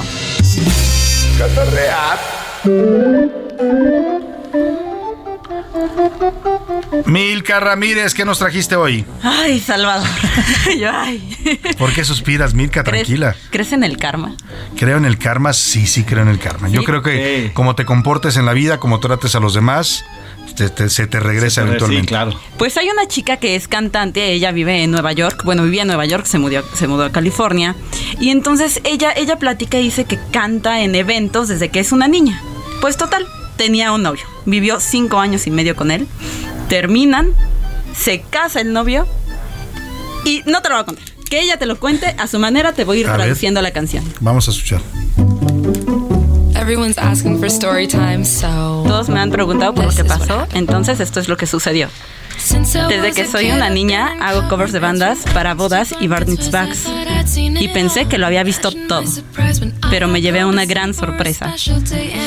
Había un día muy especial y entonces me pidieron que fuera para cantar. Entonces me doy cuenta que era la boda de mi exnovio. Estuve a punto de declinar, pero decidí que iba a ir porque obviamente el karma es canijo. o sea, fue a cantar. A ver, Fue a escuchemos cantar, pero dice, entonces llega la novia, estaba vestida de blanco, todos estaban ya esperando. Llega el novio, llega el amigo y le lanza un vaso con agua y no me arrepiento de nada, dice. Ella se lo lanzó. Le lanza el Al exnovio. Al exnovio. O sea, al novio de la boda. Exacto, porque este exnovio la engaña. Y, y ya no cantó entonces. Canta un pedacito, les vamos a subir el video a, sus- a tus redes sociales, Salvador, porque está cantando, de hecho, hace que todos volteen eh, a verla a, verla, ella. y en ese momento le Y en ese momento aprovecha y les lanza el vaso con Eso. agua y se sale. Bien, bien dicen, bien Y dice el sale, dicho que la venganza es un plato que se come frío, ¿eh? Lo planeó todo, esperó el momento adecuado, fue a la boda a cantar. Pudo haber dicho, no, que yo me voy a parar ahí, ¿no? Estuvo a punto de declinar. Dice, dice, pero no tenía nada Qué que perder. interesante. Ya me iba a mudar de Buena ciudad, historia, buena York historia y muy bien, California. muy bien contada y muy bien cantada además por esta chica, ¿no? Sí. Que canta en bodas. Muchas gracias, Milka. José Luis, ¿tú qué nos Yo traes? también les quiero hablar de una excepción, pero esta es diferente. Fallaste. Me andan muy, este, muy de infidelidades. No, no, no, bueno, lo mío no es una infidelidad, es Ah. un, es un, híjole, es una historia que está dando la vuelta a nivel mundial. Ocurrió, ocurrió en Turquía. Se trata del joven futbolista Shoya Nakajima. Él es un futbolista japonés que debutó, debutó antier con el Antalyaspor de Turquía. Bueno, pues este joven ya sabía que iba a debutar eh, el pasado, el pasado martes en este equipo profesionalmente e invitó a toda su familia desde Japón. Fueron su mamá, Los su papá, sus hermanos Ankara, desde Japón Ankara. hasta Turquía los, los, los trajo. Y viajaron cerca de 2.600 kilómetros, además pagados todos y demás. Bueno, pues resulta que al minuto 58 con 15, el jugador japonés ingresó al terreno del juego para, en un cambio, en, eh, ante la mirada atónita de la familia. Bueno, el hecho fue tan relevante que incluso en la televisora local se ve el momento cuando la familia, muy alegre, empieza a aplaudir porque pues, su "Eh, ya entró hijo y el orgullo, el orgullo de la venga, familia". A echarle duro. Pero resulta que a los 15 segundos, el señor hace un sprint se enfrenta a su contrincante y le vende un tremendo barridón que lo acaban expulsando. No. 15 segundos duró O sea, el señor. duró su debut Shoya, 15 segundos. Shoya. Y bueno, las imágenes es, eh, no es tan radiofónico, es muy visual, lo vamos subiendo en redes sociales también. La imagen de la familia cuando lo expulsan es así de. Ah, eso vinimos hasta acá. Eso vinimos hasta acá. Soya, no, no, no, no así, Soya, no así Lo, es. lo que Pepe, lo que Pepe está diciendo es, lo que Pepe está diciendo es gasté mucho dinero para venir hasta acá. Bueno, ni hablar, pues, pues. así debutó este joven. Emoción y decepción en 15 segundos de la familia de Soya, el jugador de japonés que se fue a debutar en Turquía. Muchas gracias, Milka. Muchas gracias, José Luis. Gracias, Luis. Vámonos a los deportes con el señor Oscar Mota. Los deportes en A la Una con Oscar Mota. Oscar Mota, bienvenido, ¿cómo estás? Se me están cayendo los este, audífonos, Los querido Salvador. audífonos. Sigo asustado por, por el, el temblor. ¿Cómo te fue el temblor? La verdad sí estuvo duro el susto, ¿eh? Sí, estuvo. sí. ¿Tú pudiste dormir después Eh, del temblor? genuinamente no, de hecho de ahí empecé a sacar estadísticas extrañas, inútiles, innecesarias y traigo una de ellas. A ver. Bueno, resulta que Dani Alves ya vivió más temblores en México que triunfos de Pumas. Ah, Y mira. eso es un hecho irrefutable y lamentable. cierto, es cierto, le ha tocado ver más temblores que, que a los Pumas ganar. ¿Qué triunfos? O sea, no puede ser. Entonces, pues bueno, a Dualipa, también por ahí. Oye, Entonces, Dualipa, pobrecita, tan, tan linda que se ve ayer en el concierto. Hay- hay un- Arrasó y está en todas las portadas de los diarios, Y ¿eh? hay una imagen después del concierto, hay un after y se sale la pobre Dua Lipa. A ver, si, a ver si me recuperan el audio en español. Ayer habló para sus fans en español en el concierto en el Foro Sol, pero más adelante. Pero mira, mi querido Salvador, mi querido Mafra y José Luis Sánchez, hoy un gran día para ganar. Hay gente que todavía le va peor que a todos ellos, como a Jesús Gallardo, seleccionado nacional. Ayer se ofreció una conferencia de prensa con respecto pues al partido que tendrán contra Perú la selección mexicana este sábado. Y bueno, vamos a escuchar a Jesús Gallardo y les platico qué sucedió. Hello, bros. Aquí están. ¿Qué pasó? ¿Se fueron todos? Pinche Chucky, te llevaste a todos, güey.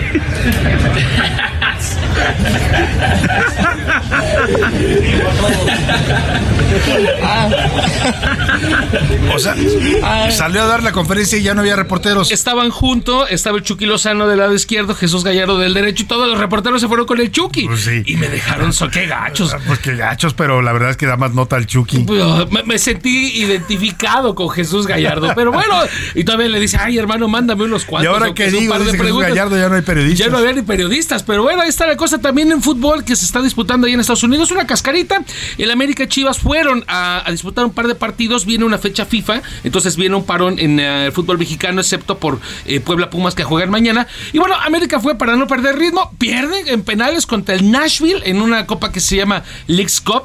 Y luego también Chivas pierde 3 a 1 contra el Cincinnati. Ojo, este tipo de partidos de esta famosa Leagues Cup lo escucharon aquí en A la Una con Salvador García Soto dos años antes, porque viene una Superliga entre la Liga MX y la MLS. Ah, o sea, va a haber una- un torneo Sí, entre ambas ligas. Ya va a ser un torneo oficial. Se lo estamos avisando dos años antes. Entonces, vaya usted haciendo ahí su cochinito, vaya apartando sus boletitos. Y por supuesto, por último, inicia semana 3 de la NFL, querido Salvador, dos equipos de tradición. Browns de Cleveland contra el equipo de Acereros de Pittsburgh. Ambos equipos van con marca de un ganado y un perdido. Así que veremos cómo les va. Y por supuesto, el resultado mañana. Muchas gracias, Oscar Mota. ¿Cómo ves el Chivas femenil, Pumas femenil el próximo viernes? Resultará interesante, son equipos chivas, obviamente de los más potentes en la Liga Femenil MX y con aspiraciones, por supuesto, netas Pues de ya estamos dando tres pases dobles para que se vaya usted a ver este partido de la Liga Femenil Chivas Pumas mañana viernes 5 de la tarde en el Estadio de Ciudad Universitaria. Gracias, Oscar. Hoy un gran día para Vámonos a la pausa con Moderato y esto que se llama Ya lo veía venir.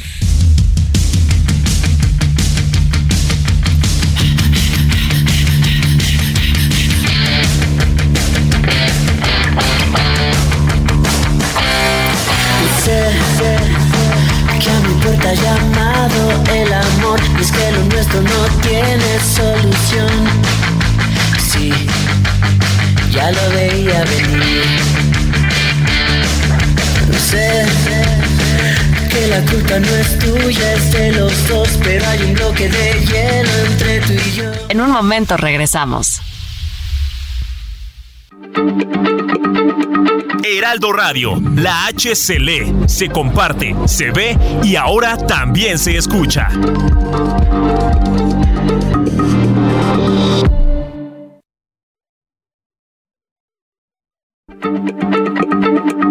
Heraldo Radio, la H se lee, se comparte, se ve y ahora también se escucha.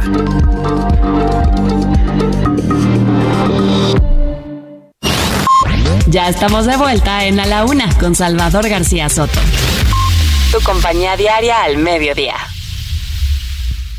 Participa en el reto Actinver 2022. Aprende del mundo financiero con más de 150 cursos, talleres y conferencias impartidas por más de 70 expertos de Actinver, la Bolsa Mexicana de Valores, entre otros especialistas. Practica en un simulador que recrea los movimientos de la bolsa en tiempo real. Podrás ganar hasta 500 mil pesos en efectivo. Inscríbete en retoactinver.com. Aprende, practica y gana con el reto Actinver 2022. A la una. Con Salvador García Soto.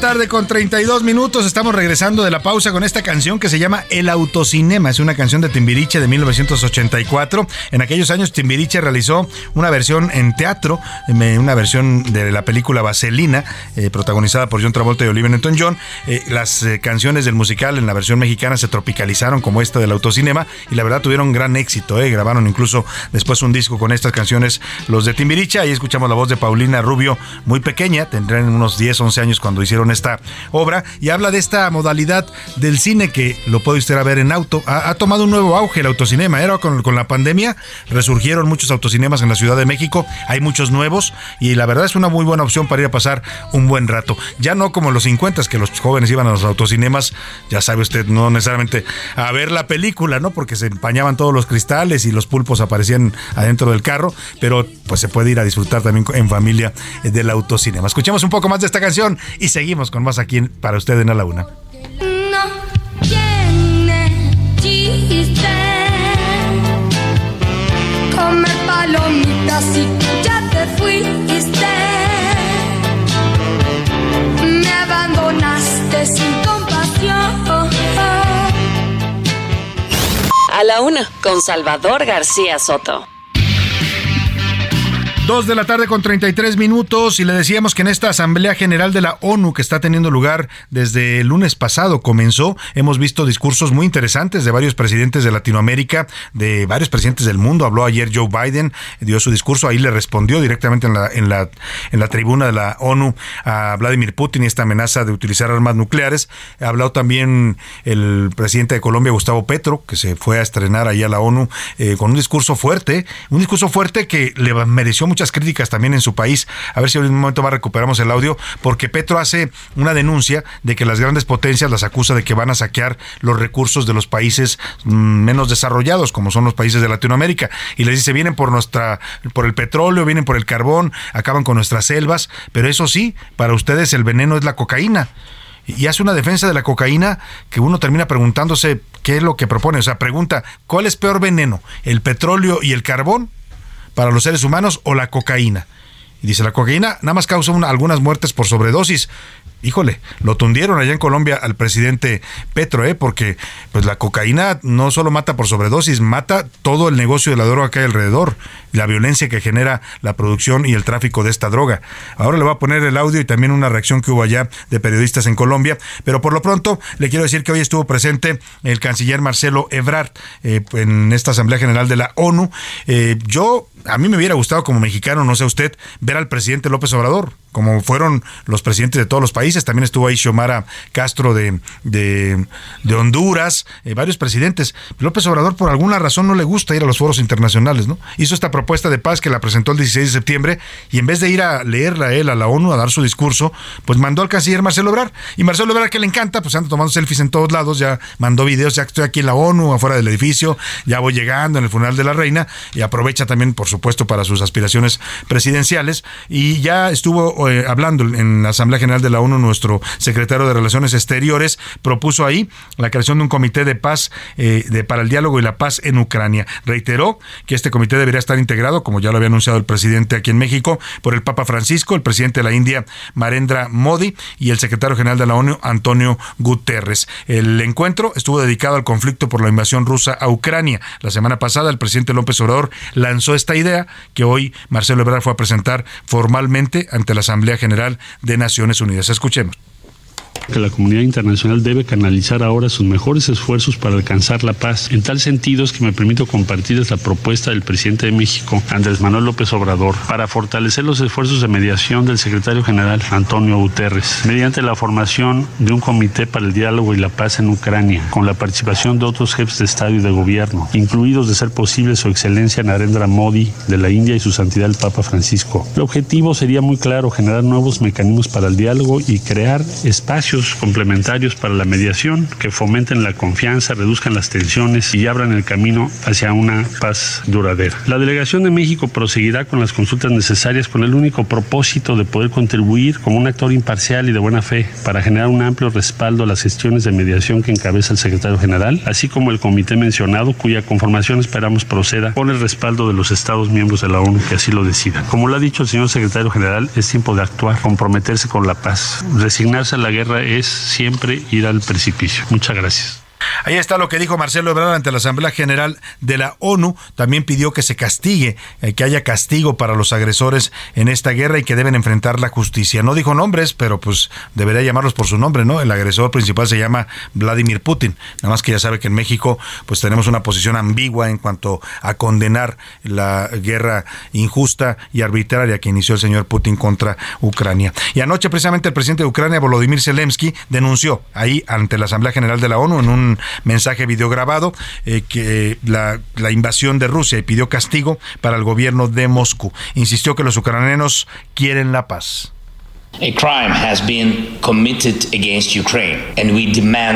Se ha cometido un crimen contra Ucrania y exigimos un castigo justo. El crimen fue cometido contra nuestras fronteras nacionales, contra las vidas de nuestro pueblo contra la dignidad de nuestros hombres y mujeres, contra los valores que los hacen a ustedes y a nosotros la comunidad de las Naciones Unidas.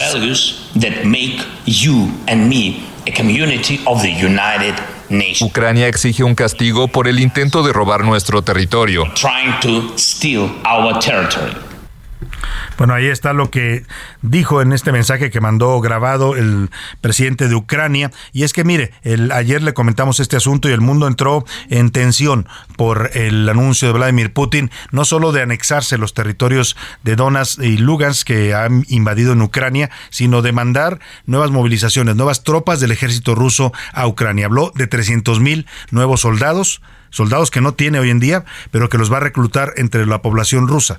Eso provocó que ayer miles de, rusos eh, eh, salieran disparados de su país. En aviones, los vuelos internacionales se dispararon en Rusia, eh, gente que salía por tierra para evitar pues que los manden a la guerra. Una guerra que no quieren los rusos. Ayer hubo protestas fuertes también, hubo más de mil detenidos en Moscú porque están protestando contra la guerra de Putin y más ahora que el señor subió el tono y habló de poder utilizar las armas armas nucleares que tiene Rusia si es que es atacado con estas armas de destrucción masiva. Esta declaración de Vladimir Putin ayer, este discurso que dio en un mensaje a la nación, generó todo tipo de reacciones de la comunidad internacional. Iván Márquez nos platica.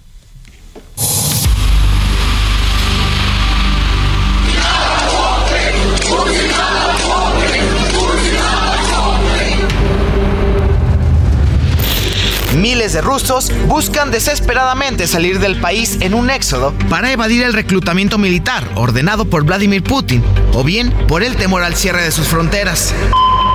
Para el internacionalista Ricardo Ortiz, esta decisión solo arriesgaría a ciudadanos a morir debido a que no tienen preparación. Las fuerzas especiales militares rusas que están en Ucrania están muriendo por una mala preparación. Ahora imagínate los 300 mil que estarían llegando en las próximas semanas a Ucrania. ¿Qué tan rápido van a morir? Porque al final son carne de cañón y es lo que están tratando de hacer, huir, huir de la muerte. Por vía aérea, los vuelos internacionales para salir del territorio ruso se agotaron. Quienes lograron adquirir alguno lo pagaron por encima de los 25 mil pesos. Preferían directos, pues con alguna escala existe el temor a ser retenidos. La otra vía de salida es por tierra. Trataron de avanzar por la frontera con Finlandia, pero se encontraron con filas gigantes que alcanzaron más de 35 kilómetros. Mismo caso sucede en el cruce fronterizo con Georgia, mientras que en Moscú, así como otras ciudades, estallaron las protestas, aunque el gobierno detuvo a más de mil personas.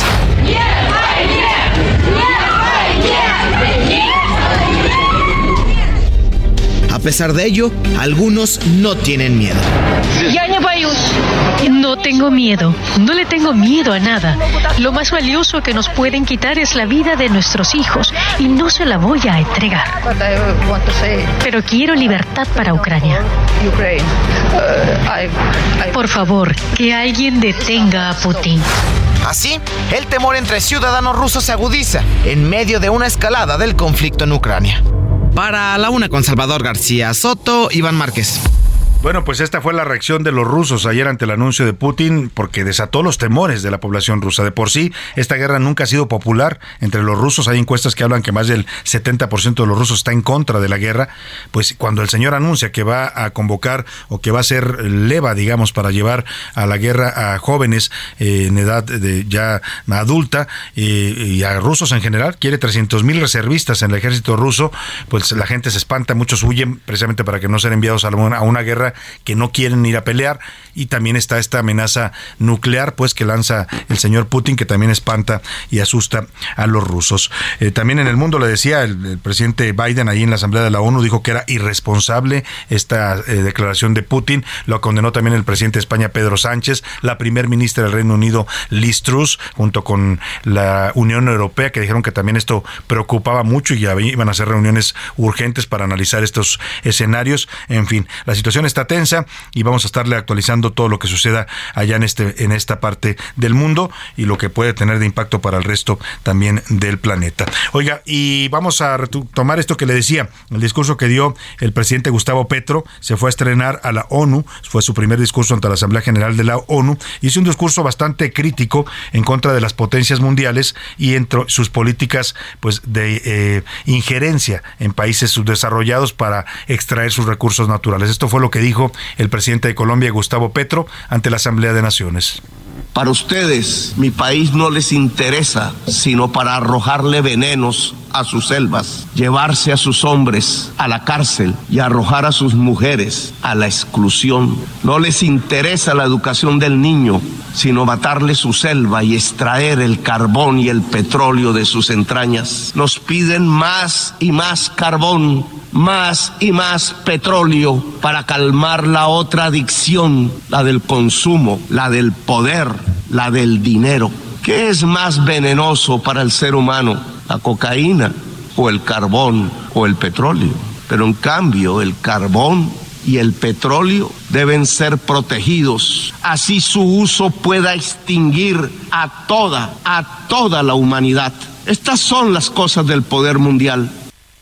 Pues ahí está lo que dice Petro. No le falta razón en cuanto a su discurso sobre las políticas de las grandes potencias que llegan a consumir los recursos naturales de los países subdesarrollados y a veces arrasan con sus selvas, con su naturaleza, con sus poblaciones. Eso no le falta nada de razón. Pero cuando entra en el tema de comparar eh, si es más veneno el petróleo, el carbón o la cocaína, empieza a pisar terreno resbaloso, ¿eh? porque no, se, no deja claro si él está a favor de la cocaína y si le parece que debiera ser una droga legal en el mundo.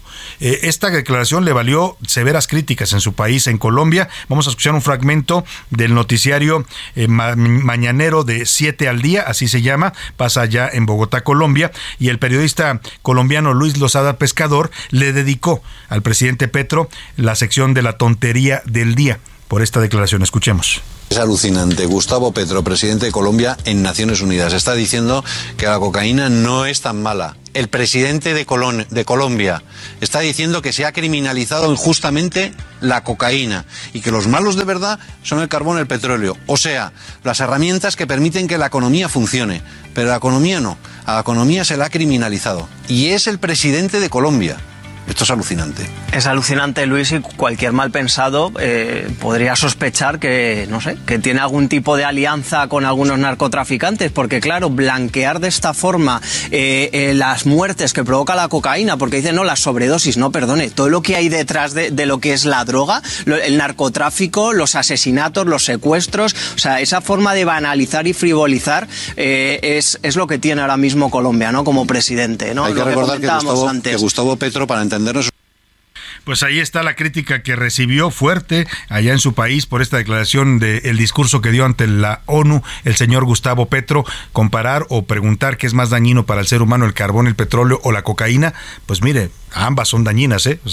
Pero son cosas diferentes. El carbón y el petróleo son energéticos, efectivamente, energías fósiles que nos están matando y están provocando la, eh, el cambio climático. Sin duda, son un veneno, han sido un veneno la industrialización a través de estos combustibles. Pero la cocaína es una droga pues que también ya sabemos causa miles de muertes en todo el mundo, no solo por sobredosis, como dice el presidente, por todo el negocio ilegal que significa, por la sangre que se derrama en su tráfico y en su producción. En fin, vaya, usted también tiene su mejor opinión, pero esto de un presidente que defiende las drogas, o el caso particular de la cocaína en Colombia, pues me suena también a otros presidentes de otros países, no voy a decir nombres, que también dicen pues que los narcos son buenas personas, ¿no? Que son seres humanos y que hay que ayudarlos, ¿no? O sea, parece que van en esa misma línea. Usted ya sabe quién, no tengo que decirle más detalles. Vamos a esto y regreso rápidamente. Participa en el reto Actinver 2022. Aprende del mundo financiero con más de 150 cursos, talleres y conferencias impartidas por más de 70 expertos de Actinver, la Bolsa Mexicana de Valores, entre otros especialistas. Practica en un simulador que recrea los movimientos de la bolsa en tiempo real. Podrás ganar hasta 500 mil pesos en efectivo. Inscríbete en retoactinver.com. Aprende, practica y gana con el reto Actinver 2022. A la una, con Salvador García Soto. Oiga, y vamos a más información. Ya son las 2.47 en esta tarde y esto que le voy a, pues, a contar, nos va a contar Milka Ramírez, tiene que ver con lo que nos pedía hace un momento nuestro radio escucha Juan Manuel de Iztapalapa. Hablaba de que estaba preocupado porque su hijo no podría eh, eh, tener clases en este momento en una escuela de la UNAM aquí en, en, la Ciudad de México. Y es que hay 15 escuelas en este momento de la UNAM, entre preparatorias, facultades, que están eh, paralizadas, están tomadas por estudiantes que con, bueno, no solo de la UNAM, eh, también del Instituto Politécnico Nacional, con el argumento de que quieren mejor seguridad y mejores condiciones y mantenimiento han paralizado a estas escuelas. Las demandas parecen válidas. Uno las escucha y dice, pues sí, tienen derecho los estudiantes a mejor seguridad y que, que las escuelas tengan mejor mantenimiento.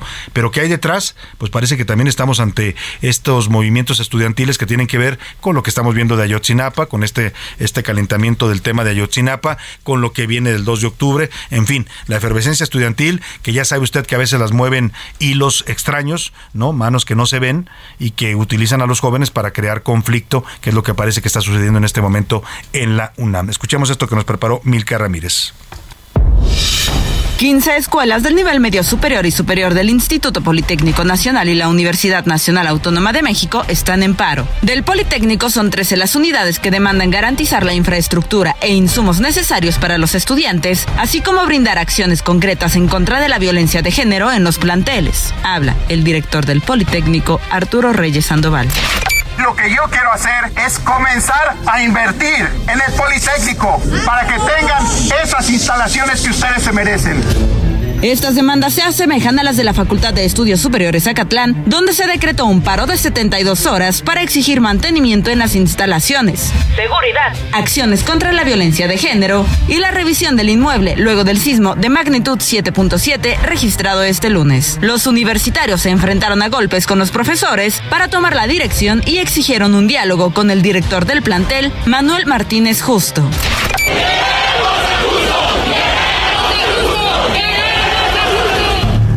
Mientras que encapuchados tomaron la Escuela Nacional Preparatoria número 5 para exigir la expulsión de los porros. Los jóvenes obligaron a estudiantes del turno vespertino a desalojar la escuela e informaron que no levantarán el paro hasta que haya una solución a sus demandas. Para A la Una con Salvador García Soto, Milka Ramírez.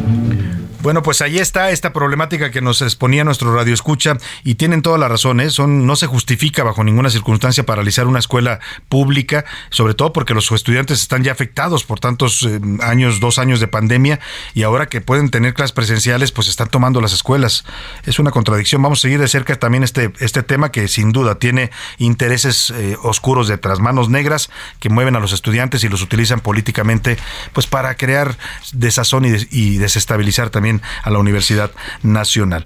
Oiga, vámonos rápidamente al entretenimiento, pero antes déjeme mandar unas mañanitas rápidamente para un gran amigo y radioescucha, además de a la una, Mauricio Rugerio que le mandamos un abrazo, es un extraordinario peluquero, me corta el pelo a mí, también a José Luis, a Milka, también a varios aquí en el, en, en el estudio, pero además sobre todo es un gran amigo y un gran ser humano. Está cumpliendo años hoy Mauricio, así es que te mandamos una, un querido, un abrazo, querido Mauricio Rugerio. Y bueno, Dicho esto y felicitado Mauricio, José Luis, ¿tú no le mandas saludos? Sí, claro, mi Mau te mando un, un, gran saludo, es un gran peluquero, un expertazo y bueno, estamos guapos gracias a él y sí, no podemos gracias a eso. Bueno, guapos, guapos no, pero bueno, nos vemos peinaditos limpios, digamos, y arreglados sí. y limpios también. Oiga, vamos rápidamente ahora sí al entretenimiento con Ana y Arriaga. El entretenimiento con Anaí Arriaga.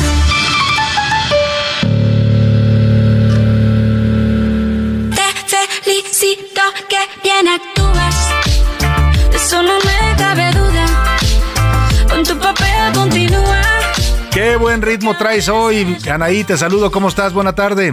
Gracias, mi querido Salvador. De la cercanía nace el amor. Y prueba de ello es Johnny Depp, que se está dando una nueva oportunidad en el amor luego de la escandalosa batalla legal que protagonizó contra su ex pareja Amber Heard. De acuerdo con muchos medios, el actor está saliendo con la abogada Jolie Rich, quien lo representó en la demanda por difamación en el Reino Unido contra el diario The Sun. Oigan, la fe es ciega y la esperanza nos vuelve totalmente irracionales. Pues resulta que la esposa de Adam Levine ya se pronunció. La modelo Beatty dijo, hey, yo le creo cuando mi esposo dice que no tuvo aventura, no con una, sino con cuatro mujeres que lo acusaron de haber coqueteado con ellas en las redes sociales. Pero bueno, ella le sigue creyendo al esposo. Eso se llama prueba de amor. Y quien no deja de darnos prueba de que está total y completamente enamorado es Gerard Piqué. Después de que ayer hablábamos que Shakira dio una entrevista a una importante revista y que se le ve triste, aún con la iluminación y lo mucho que la arreglaron, la mirada no miente y Shakira no la está pasando nada bien. Contrario a Gerard Piqué, que se fue a cenar con su novia Clara Chía a un famoso restaurante en París. No solo eso, regresaron en el aeropuerto de Madrid, los captaron y además, pues la, son, eh, la sonrisa de Gerard Piqué no lo deja mentir. Él está pasando por un buen momento, él está completamente enamorado, lo opuesto a Shakira, que ella declara que en efecto no es fácil esta situación, pero que la música es su mejor terapia. Que tengan una excelente tarde.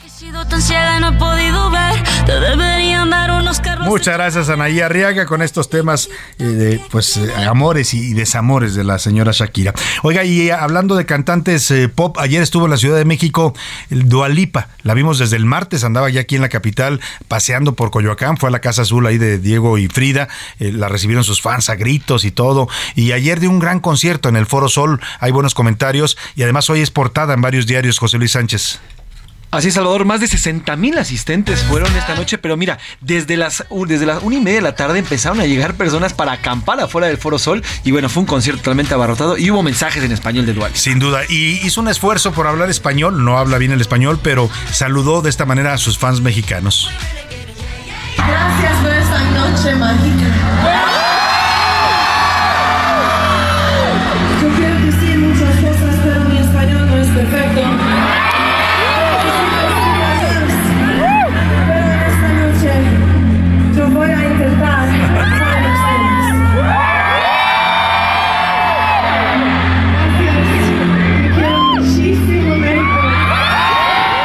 Nosotros también te queremos muchísimo, Dualipa. No, no habla un español perfecto, pero mire, está tan Te guapa, es tan talentosa que le perdonamos todo a la Todo. señorita Dualipa. Le aventaron, por cierto, un doctor Simi ahí en pleno concierto y le dio una patada, lo aventó para abajo.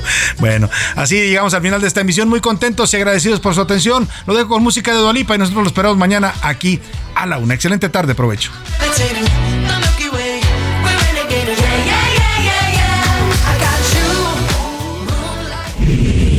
Por hoy termina A la Una con Salvador García Soto. El espacio que te escucha, acompaña e informa.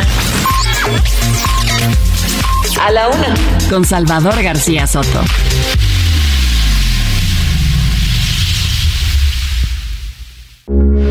Heraldo Radio, con la H que sí suena y ahora también se escucha.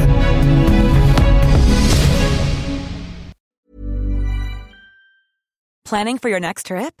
Elevate your travel style with Quince. Quince has all the jet setting essentials you'll want for your next getaway, like European linen, premium luggage options, buttery soft Italian leather bags, and so much more. And is all priced at 50 to 80% less than similar brands. Plus, Quince only works with factories that use safe and ethical manufacturing practices. Pack your bags with high-quality essentials you'll be wearing for vacations to come with Quince. Go to quince.com slash pack for free shipping and 365-day returns.